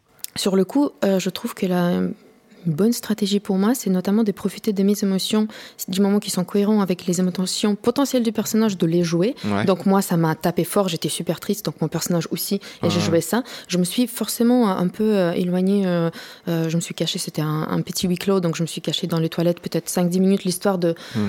m'assurer que c'était bon, que j'avais le contrôle de mon personnage. Je suis ressortie de là, et je crois que je n'ai parlé avec quelqu'un, un personnage de confiance, pour dire, oh là là, l'autre c'était méchant, il m'a mal parlé. Mais je, ouais, je, je n'ai profité pour mon personnage au final. Ouais, ouais. Et je me suis laissé après beaucoup de temps d'introspection après le GN pour, en, pour en parler, notamment aussi avec ma maman en disant oh là là, j'ai eu ça, c'est intéressant, ça m'a tapé, euh, ça m'a tapé fort, mais c'est c'est voilà. Ok. Euh, Waouh. Waouh. Ouais, non, c'est assez, ouais, c'était. euh, bravo d'ailleurs à la personne qui a joué le truc, euh, il se reconnaîtra. Et peut-être qu'il sait, il, il apprendra sur le fait pourquoi j'ai aussi bien joué mon trauma, parce que c'était vraiment moi derrière. Comment je sais bien faire mes traumas? C'est parce que c'est des vrais, mais c'est des vrais, oh là je suis tout le temps trauma. Maintenant, sur, euh, sur euh, une note beaucoup plus euh, positive, c'est le fait de pouvoir euh, surmonter euh, certaines difficultés en GN. Euh, c'est ce que disait Charlotte tout à l'heure sur les personnages euh, qui sont mal dans leur tête et comment se donner cette pause tout en restant en RP. Euh, J'ai pu tenir un rôle récemment, c'était un monde post-apocalyptique zombie et je jouais un personnage avec une double personnalité. C'était une grande première pour moi. Donc euh, le personnage de, base, il était tout à fait bien, adorable, etc. Sauf qu'une deuxième personne dans sa tête l'était beaucoup moins. Il voulait globalement euh, tuer tout le monde. C'était vraiment très très euh, très très méchante, voilà. Et il pouvait prendre le contrôle de temps en autre. Et mes moments de repos pour moi la joueuse, c'était les mêmes moments de repos pour mon personnage. C'est quand il prenait du Xanax et il s'allongeait. Donc ça m'a permis de jouer des scènes de fou émotionnellement impliquée. Je jouais à fond, je criais, je pleurais, je, je me roulais par terre, le kiff, la joie du gène. Mais ça m'a épuisé émotionnellement parlant, Mm. mais moi, à travers de ça, parce qu'on a, il y a cette, euh, cette vision de qu'on peut, telle qu'on peut le, euh, tel qu'on peut l'imaginer. Dans nos têtes, on a une jauge émotionnelle et les émotions négatives comme positives, ça nous puise un peu là-dedans. Et on a besoin de temps de la remplir. Et bien, quand mon personnage il était KO sur le lit, roulé en boule, en train de d'être chill parce que après la crise, elle a pris son truc, elle se calmait. Bah, ça me faisait du bien. C'était le moment où pendant le GN, j'étais ravie de faire des siestes. donc voilà, donc c'était une façon de trouver le point Des de sortie. siestes RP. Prenez Des votre siestes RP. Prenez. Après le Xanax. C'est excellent. Euh, Est-ce que vous avez une anecdote amusante autour de faire d'incarner un personnage? Alors moi j'en ai une, je vais la raconter en premier, mais c'est plus euh, une anecdote d'incarnation de groupe. En fait, dans un post-apo, on jouait une sorte de, de groupe d'ingénieurs qui sont des grands bricoleurs, genre euh, les géos trouvent tout. Et on s'est retrouvé dans une, une instance qui était euh, une, une sorte d'escape game, ce qui a fait que entre les personnages et la compétence intellectuelle des joueurs, eh ben, l'escape game a été un enfer pour nous. On a entre le fait que sur papier on est des ingénieurs, vous êtes super malins, vous bricolez tout. On s'est retrouvé avec un vieux balai pour récupérer une balle parce qu'on savait pas ouvrir le. la- le- les- Il y avait les rayons laser. la- L'objet était derrière les rayons laser. On savait pas décoder parce que c'était une sorte de sudoku, mais on était tous nuls au sudoku. Et on s'est retrouvé moi avec un balai en train de tirer l'objet pour pas que ça tombe dans le laser pour le récupérer. Et c'était vraiment le moment. L'orga qui faisait ça, il dit Qu'est-ce que je suis en train de vivre? Mais en même temps, c'est ingénieux quand même. C'est. C'est en fait, mais c'est quand même loin du truc. C'est rigolo parce qu'on a réussi à se débrouiller, mais sans utiliser la compétence intelligence. C'était vraiment des, des- c'était, c'était de la carabistouille de compagnie. Mais c'était vraiment le sur le papier, tu dois être. euh, on est ceux qui réparent tout, quoi, qui trouvent des, qui ouvrent tout, toutes les portes et tout. Et là, on était dans un pro- dans un pétrin. Même euh, l'orga, en fait, c'était une sorte de robot dans le bunker. Il incarnait un robot, donc il donnait les aides pour l'escape game. Et il dit Voulez-vous que j'active la difficulté enfant? Et là, on était là, fait Non, on a de l'amour propre, on va le faire.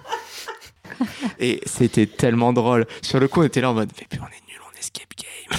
Voilà, c'était ma petite Mais en plus, quelle idée d'appeler ça difficulté enfant? Faut dire difficulté alpha. euh, Ah non, non, mais là, euh, parce que là, il était Ah, vrai. Parce que c'était pas non plus. C'était pour vraiment nous, nous titiller. Mais à un moment, il nous a fait Mais il était pas si compliqué que ça, cet escape game. Nous, on était là en Oh. mode On était perdus. C'était ça. C'était cool en soi, c'était cool. Mais sur le coup, on est là en termes d'incarnation, on était nuls là. Ouais, ça te sort forcément, ça te sort forcément un peu du personnage. Bah, c'est un moment, en plus, euh, tu te retrouves avec les mêmes dérives que l'escape game. C'est qu'à un moment, tu t'embrouilles avec les gens. Donc, à un moment, tu t'embrouilles avec tes potes. Et euh, euh, tu sais, quand tu es dans un escape game, tu es entre potes, donc tu as le droit à t'embrouiller. Mais là, tu sais, il y a des personnages. Heureusement que les personnages avaient une sorte. On aimait bien s'embrouiller aussi en tant que perso, mais à un moment, tu te retrouves. C'est des potes qui s'embrouillent dans un escape game, quoi. Voilà la petite anecdote un peu rigolote. Quelqu'un en a une autre? C'est pas euh, rigolo euh, en soi, mais c'est juste, euh, c'était comment dire, c'était rigolo à vivre parce que je m'y attendais pas. Il y a un gène où je jouais, comment dire, une, à la base un personnage qui était censé être hyper badass, machin truc, Ouais. la meuf leaduse de son groupe de Ouais. potes, nan, nan, nan, tu vois. Et sauf qu'en fait, euh, quelques années avant, elle avait fait une connerie. Elle, elle était rentrée dans un temple, il fallait pas. Et elle s'était fait posséder par l'esprit d'une petite fille euh, qui avait vécu euh, 400 ans avant. Et donc, pendant le gène, mes, mes potes, ils ont dû. euh, enfin, donc, tout, enfin, c'était assez intéressant à jouer parce que tu as tout le monde qui avait euh, cette euh, personne qui était euh, leaduse, euh, badass, machin, et qui maintenant se retrouve euh, une gamine qui sait rien faire et qui, euh, et qui en plus était très naïve, même pour une, une enfant de 7 ans, quoi. Et euh, comment dire? Et du coup, c'était assez cool à jouer. Et en fait, à un moment ou un autre, ils ont réussi à me libérer de cet esprit-là. Et en fait, il y avait vraiment ce côté, euh, tout le monde était content euh, que de retrouver leur vrai pote, quoi, tu vois. Moi, j'étais en mode, ah, qu'est-ce qui se passe à, reprendre le, dire, mon personnage initial? Et en fait, tout- bah, personne n'était en mode, euh, ah bah, du coup, il y a- on a perdu la petite fille, quoi. Et moi, j'étais en train de jouer le truc et j'étais en mode, bah, c'est cool, ils sont contents, mais, euh, mais du coup, la petite fille, genre, elle a disparu euh, pour toujours, quoi. Il y a personne qui. Moi, j'étais en mode, c'est pas cool. Et euh, je m'attendais pas à m'être attachée à cette, à cette petite fille parce que comme c'était un peu une possession, je m'étais pas dit à la base que c'était un personnage à part entière. Hmm. Et en fait, à la fin, j'étais deg que personne l'ait vue comme ça. Tu vois, j'étais en mode, bah, c'est pas juste pour elle. Voilà, c'était Ah, chaud. rigolo. Moi, c'est pas forcément une anecdote euh, rigolote, mais je trouve que c'est un, un petit épisode qui illustre bien euh, le côté vraiment incarnation et, et fusion entre le personnage et le joueur. Euh, sur le, le dernier jeu, dernier jeu que j'ai joué là, donc l'UFL, donc j'incarnais un, un joueur d'un sport à mi-chemin entre le MMA et le foot américain, donc quelque chose d'assez léger physiquement. Voilà, euh, dans, dans la journée, on avait joué trois matchs, donc euh, le personnage était épuisé, cassé physiquement, etc. Le joueur était fatigué aussi. Euh, il y avait eu la trahison euh, par mon amoureuse aussi, évidemment, donc euh, psychologiquement, le personnage n'était pas ouf non plus. Et après le dernier match, je vais euh, bah, prendre une douche, tout simplement, parce que j'avais j'avais les mains et la tronche couvertes de sang, enfin de faux sang, bien sûr. Euh, et, et en fait, cette douche, finalement, elle a été entièrement en personnage, c'est-à-dire que j'étais j'étais sous cette douche en train de, de gratter mes phalanges pour retirer le sang séché, tout en méditant sur sur la, la vie du personnage et tout ce qui lui était arrivé. Et je, je ressentais presque les douleurs de ce personnage, alors que moi j'allais bien, le, jeu était bien fait, il était totalement safe physiquement. Mon personnage était vraiment cassé. Et du coup, il y avait vraiment ce côté où, voilà, sous la douche, je regardais le, sang qui ruisselait sur le plancher de la douche, euh, en faisant des petits ruisseaux roses vers la, vers la. Euh, et c'était vraiment un moment de jeu, finalement. Euh, Il y avait aucun autre, évidemment, il y avait personne d'autre. Et, et du coup, euh, mais mais il y avait tellement voilà ce- cette convergence entre le personnage et le joueur que finalement cet axe, cet acte très hors jeu d'aller d'aller prendre la douche devenait aussi un acte en jeu qui euh, qui se vivait complètement quoi. Trop bien. Moi, je vais rebondir parce que j'ai quelque chose d'un peu similaire. Donc, euh, quand j'étais euh, le drôle là, avec, euh, avec notamment Clémentine, à un moment, euh, hmm, mon personnage se fait rembarrer par un autre. Et comme dans l'histoire de mon personnage, elle s'était déjà barrée une première fois de sa famille, euh, fait sa fugue. euh. Elle était encore un peu en crise d'ado, cette, ce, personnage. Elle se dit qu'elle va se barrer une deuxième fois et qu'elle va aller chez les nains euh, parce que les nains sont vachement plus sympas et tout ça et tout ça. Bon. Et puis finalement, en passant devant le camp nain, elle se dit Ah ouais, mais personnage un peu froussard quand même. Euh, elle se dit Non, mais en fait, ils vont, ils vont se foutre de ma gueule, ils vont me rejeter, nan, nan, nan. Donc elle continue. Et en fait, mon personnage est allé tout au bout du terrain, qui est très très grand. Euh, il faisait nuit noire, évidemment. Donc mon personnage marche dans le noir, enfin, je marche dans le noir. Mon personnage marche dans le noir et euh, comme je vous disais tout à l'heure, je suis capable de me raconter toute une vie. Donc là, elle se raconte tout ce qu'elle doit faire. nan, nan, nan. Et à un moment, elle, euh, ah oui, je m'étais même cachée dans les herbes hautes à un moment où des soldats de mon groupe passaient pour aller, je sais pas, combattre un truc ou je sais pas quoi. Ils m'ont pas vu. Enfin, C'était un truc de fou. Bref. Et, euh, et à un moment, je sais pas, dans, la, dans les pérégrinations de mon cerveau, euh, mon personnage se dit que euh, quand même il va revenir parce qu'il y a tel truc, tel truc, tel truc. Bon. Donc, euh, et aussi parce que sinon il y avait plus trop de jeux, c'était chiant. Peut-être. Et mon personnage arrive près du camp et là, euh, elle voit euh, deux euh, cambrioleurs, voleurs, j'en sais rien, qui rôdent autour du camp. Elle est censée avoir un peu de pugilat et se battre, donc au moins à main nue. Et donc elle se dit qu'elle va les qu'elle les taper.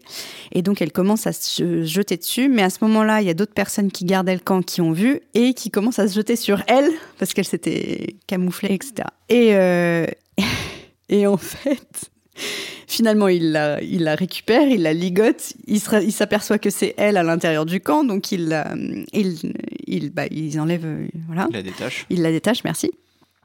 Et là, il y a Lorga qui arrive vers moi et qui me dit Tu peux m'expliquer ce qui s'est passé en fait? Parce que- Parce que comme beaucoup de choses s'étaient placées dans ma tête et que mon personnage était parti, puis revenu machin. Il était là, Euh, ça en est où la trame Euh, Qu'est-ce que je fais? Peut-être le gars, il t'a suivi depuis le début. Il était en train de dire Qu'est-ce qu'elle est en train de faire?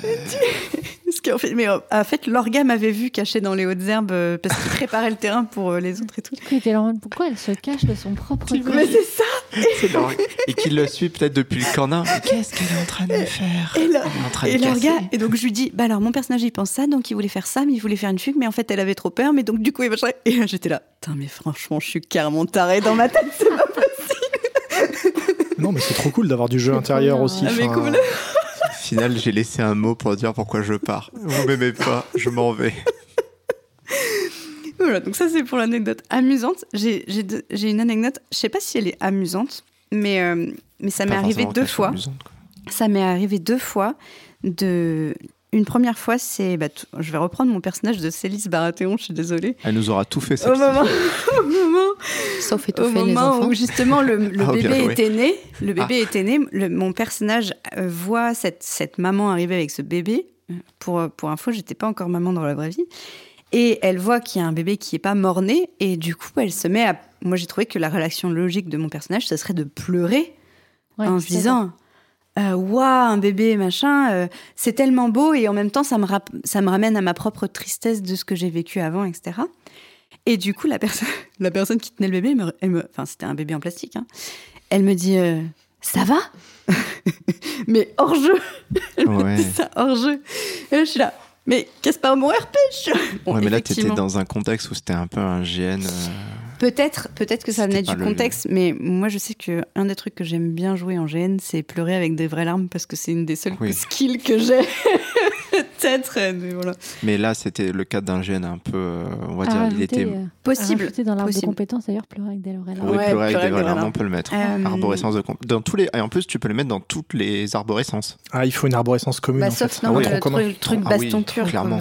Sauf dans le truc baston pur, non Non, tronc commun, tout ce que tu peux. Tronc je trouve que commun, tronc commun c'est pas mal. Parce Tu que tu peux en, pleurer. en baston pur, tu dois. Il y a forcément un moment où tu as un camarade Ouais, euh, tu qui perds- meurt. tu Bah oui, tu dois pleurer à l'avant de ton Ouais. camarade. C'est vrai. Non, mais tu pleures surtout quand tu réussis pas tes petits wargames, tu perds et t'es là. Oh mince, je suis arrivé 3 secondes trop tard pour faire le, le Capture the Flag.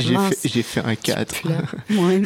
Et il m'est arrivé à peu près la même chose sur Dracarist où j'étais receleuse et on m'avait accusé de trafic de drogue. Et pour le coup, bah, je faisais pas de trafic de drogue, mais, euh, mais à un moment, mon personnage euh, qui s'investissait pour que tout le monde puisse trouver ses ressources, elle se décarcasse pour que tout le monde puisse faire son commerce, etc. Et là, on l'accuse de trafic de drogue, elle pète un câble. Et du coup. Donc mon personnage pète un câble et du coup pareil en face le mec il me dit euh, mais vraiment vraiment euh, ça va? Du coup, je suis là, mais arrêtez, mais pour- comment je fais? Pourquoi? Mais voilà, j'ai j'ai envie de leur dire, mais me cassez pas mon RP. Ouais, après, c'est quand même aussi la base de la sécu émotionnelle de vérifier oui, si ouais. c'est le joueur ou le. Quand t'as commencé à lancer Voilà. les paniers, les gens ont dit peut-être, il faudrait voir si elle va vraiment bien. Franchement, ça amène pas mal à un gros sujet, notamment euh, c'est sur ce sujet-là que j'avais mon anecdote euh, Ah, sur, le, sur le HRP en général et comment on gère tout ce genre de choses. Alors, je suis plutôt comme Charlotte dans ce sens-là. Euh, Je n'ai pas envie qu'on me demande beaucoup trop souvent est-ce que ça va? Euh, je suis souvent à fond les ballons sur ce que je fais. Euh, je pleure assez facilement et heureusement en GN. D'ailleurs, souvent, ça fait ramener les photographes et j'adore. Ah oui, c'est C'est vrai, c'est vrai, c'est vrai. vrai. C'est un bon conseil. avec des vraies larmes. Et euh, en fait, je considère aussi. Alors, je- il y a toujours un bon équilibre à trouver. C'est pas pour dire euh, chacun se gère, mais quelque part, on est quand même entre les adultes et on est censé savoir au- faire au mieux pour détecter quand nous profondément joueuses, joueurs, on ne va pas bien.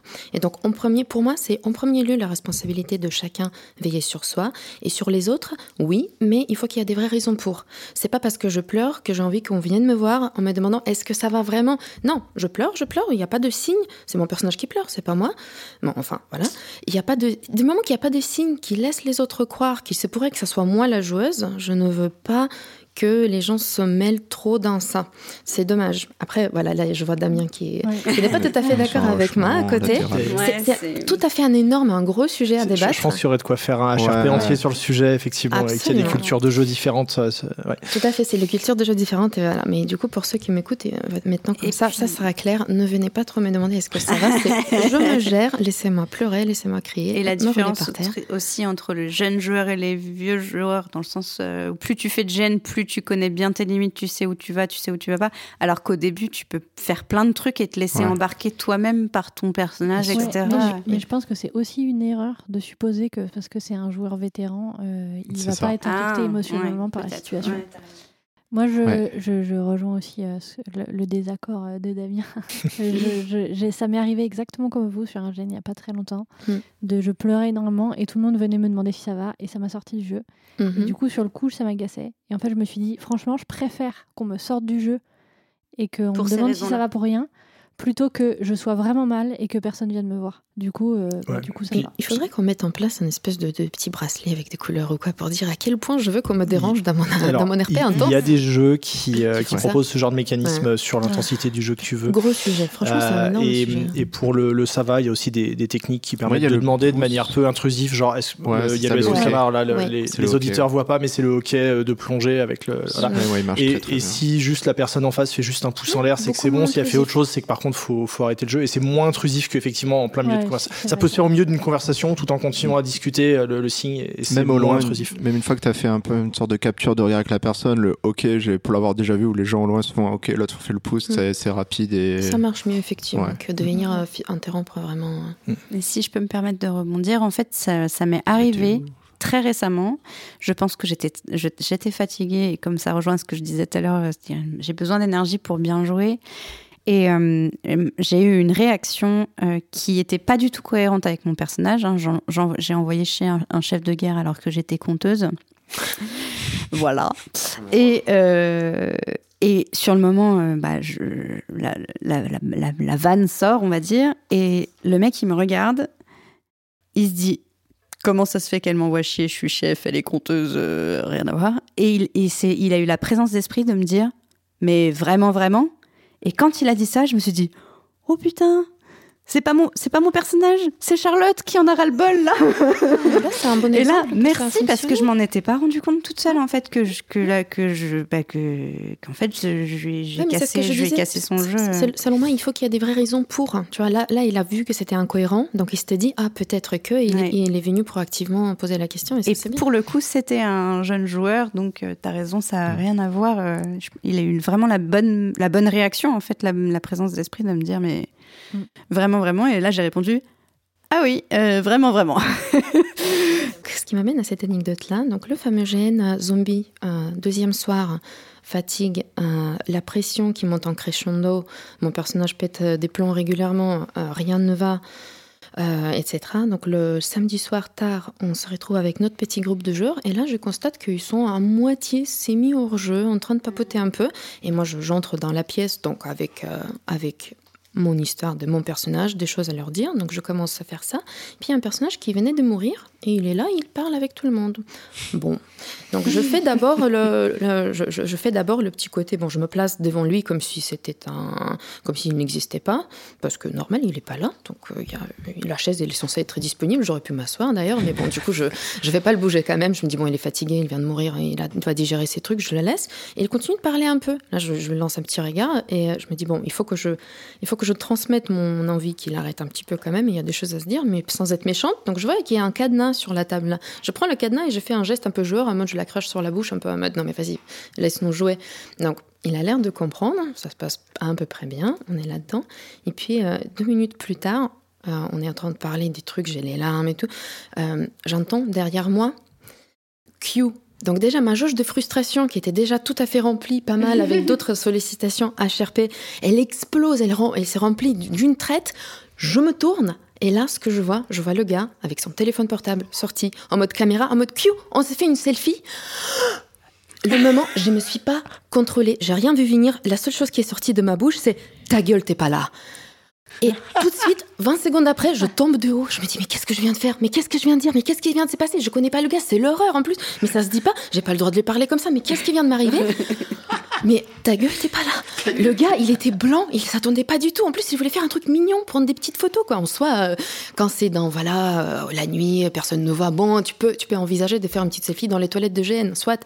Mais, enfin, voilà. Mais qu'est-ce que je m'en suis voulu Donc, j'en profite. Et vous faites ce qui vous plaît, hein. Dans les toilettes de GN. Non, mais pardon, c'est ça. Dans les toilettes C'est pas ce que je voulais dire. C'est pas grave. C'est enregistré. C'est enregistré.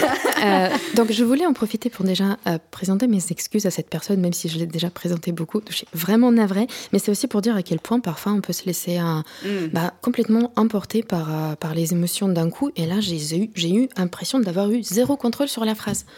C'est fascinant quand même. Mm. Euh, J'ai envie de dire tout pareil euh, Mm. sur l'anecdote. Mais on en avait déjà parlé dans l'épisode sur l'immersion, je crois, mais ça peut être très violent de te faire retirer brutalement de l'immersion. euh, Ouais. C'est normal que du coup, à, Oui, à- à- Merci.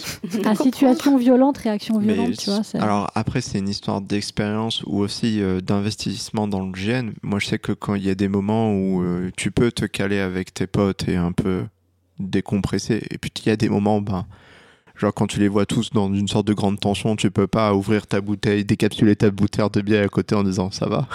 Tu sais, Il y, a- il y a un moment où tu peux intervenir, des moments où tu peux dire bon là ils sont au jeu. Si je suis en plus même pas dans le mood, bon ben je disparais en fait. Je vais pas vraiment les voir. Je vais faire un truc à côté parce que tu peux briser quoi. Si t'es avec ton paquet de chips et tout là, alors là, bah forcément, franchement, te prendre un ta gueule ou franchement tu fais chier, c'est un peu mérité. Mais parce que je comprends en fait. Ouais, moi je trouve en vrai, t'as été soft en vrai. En vrai. euh, Vous êtes aimable.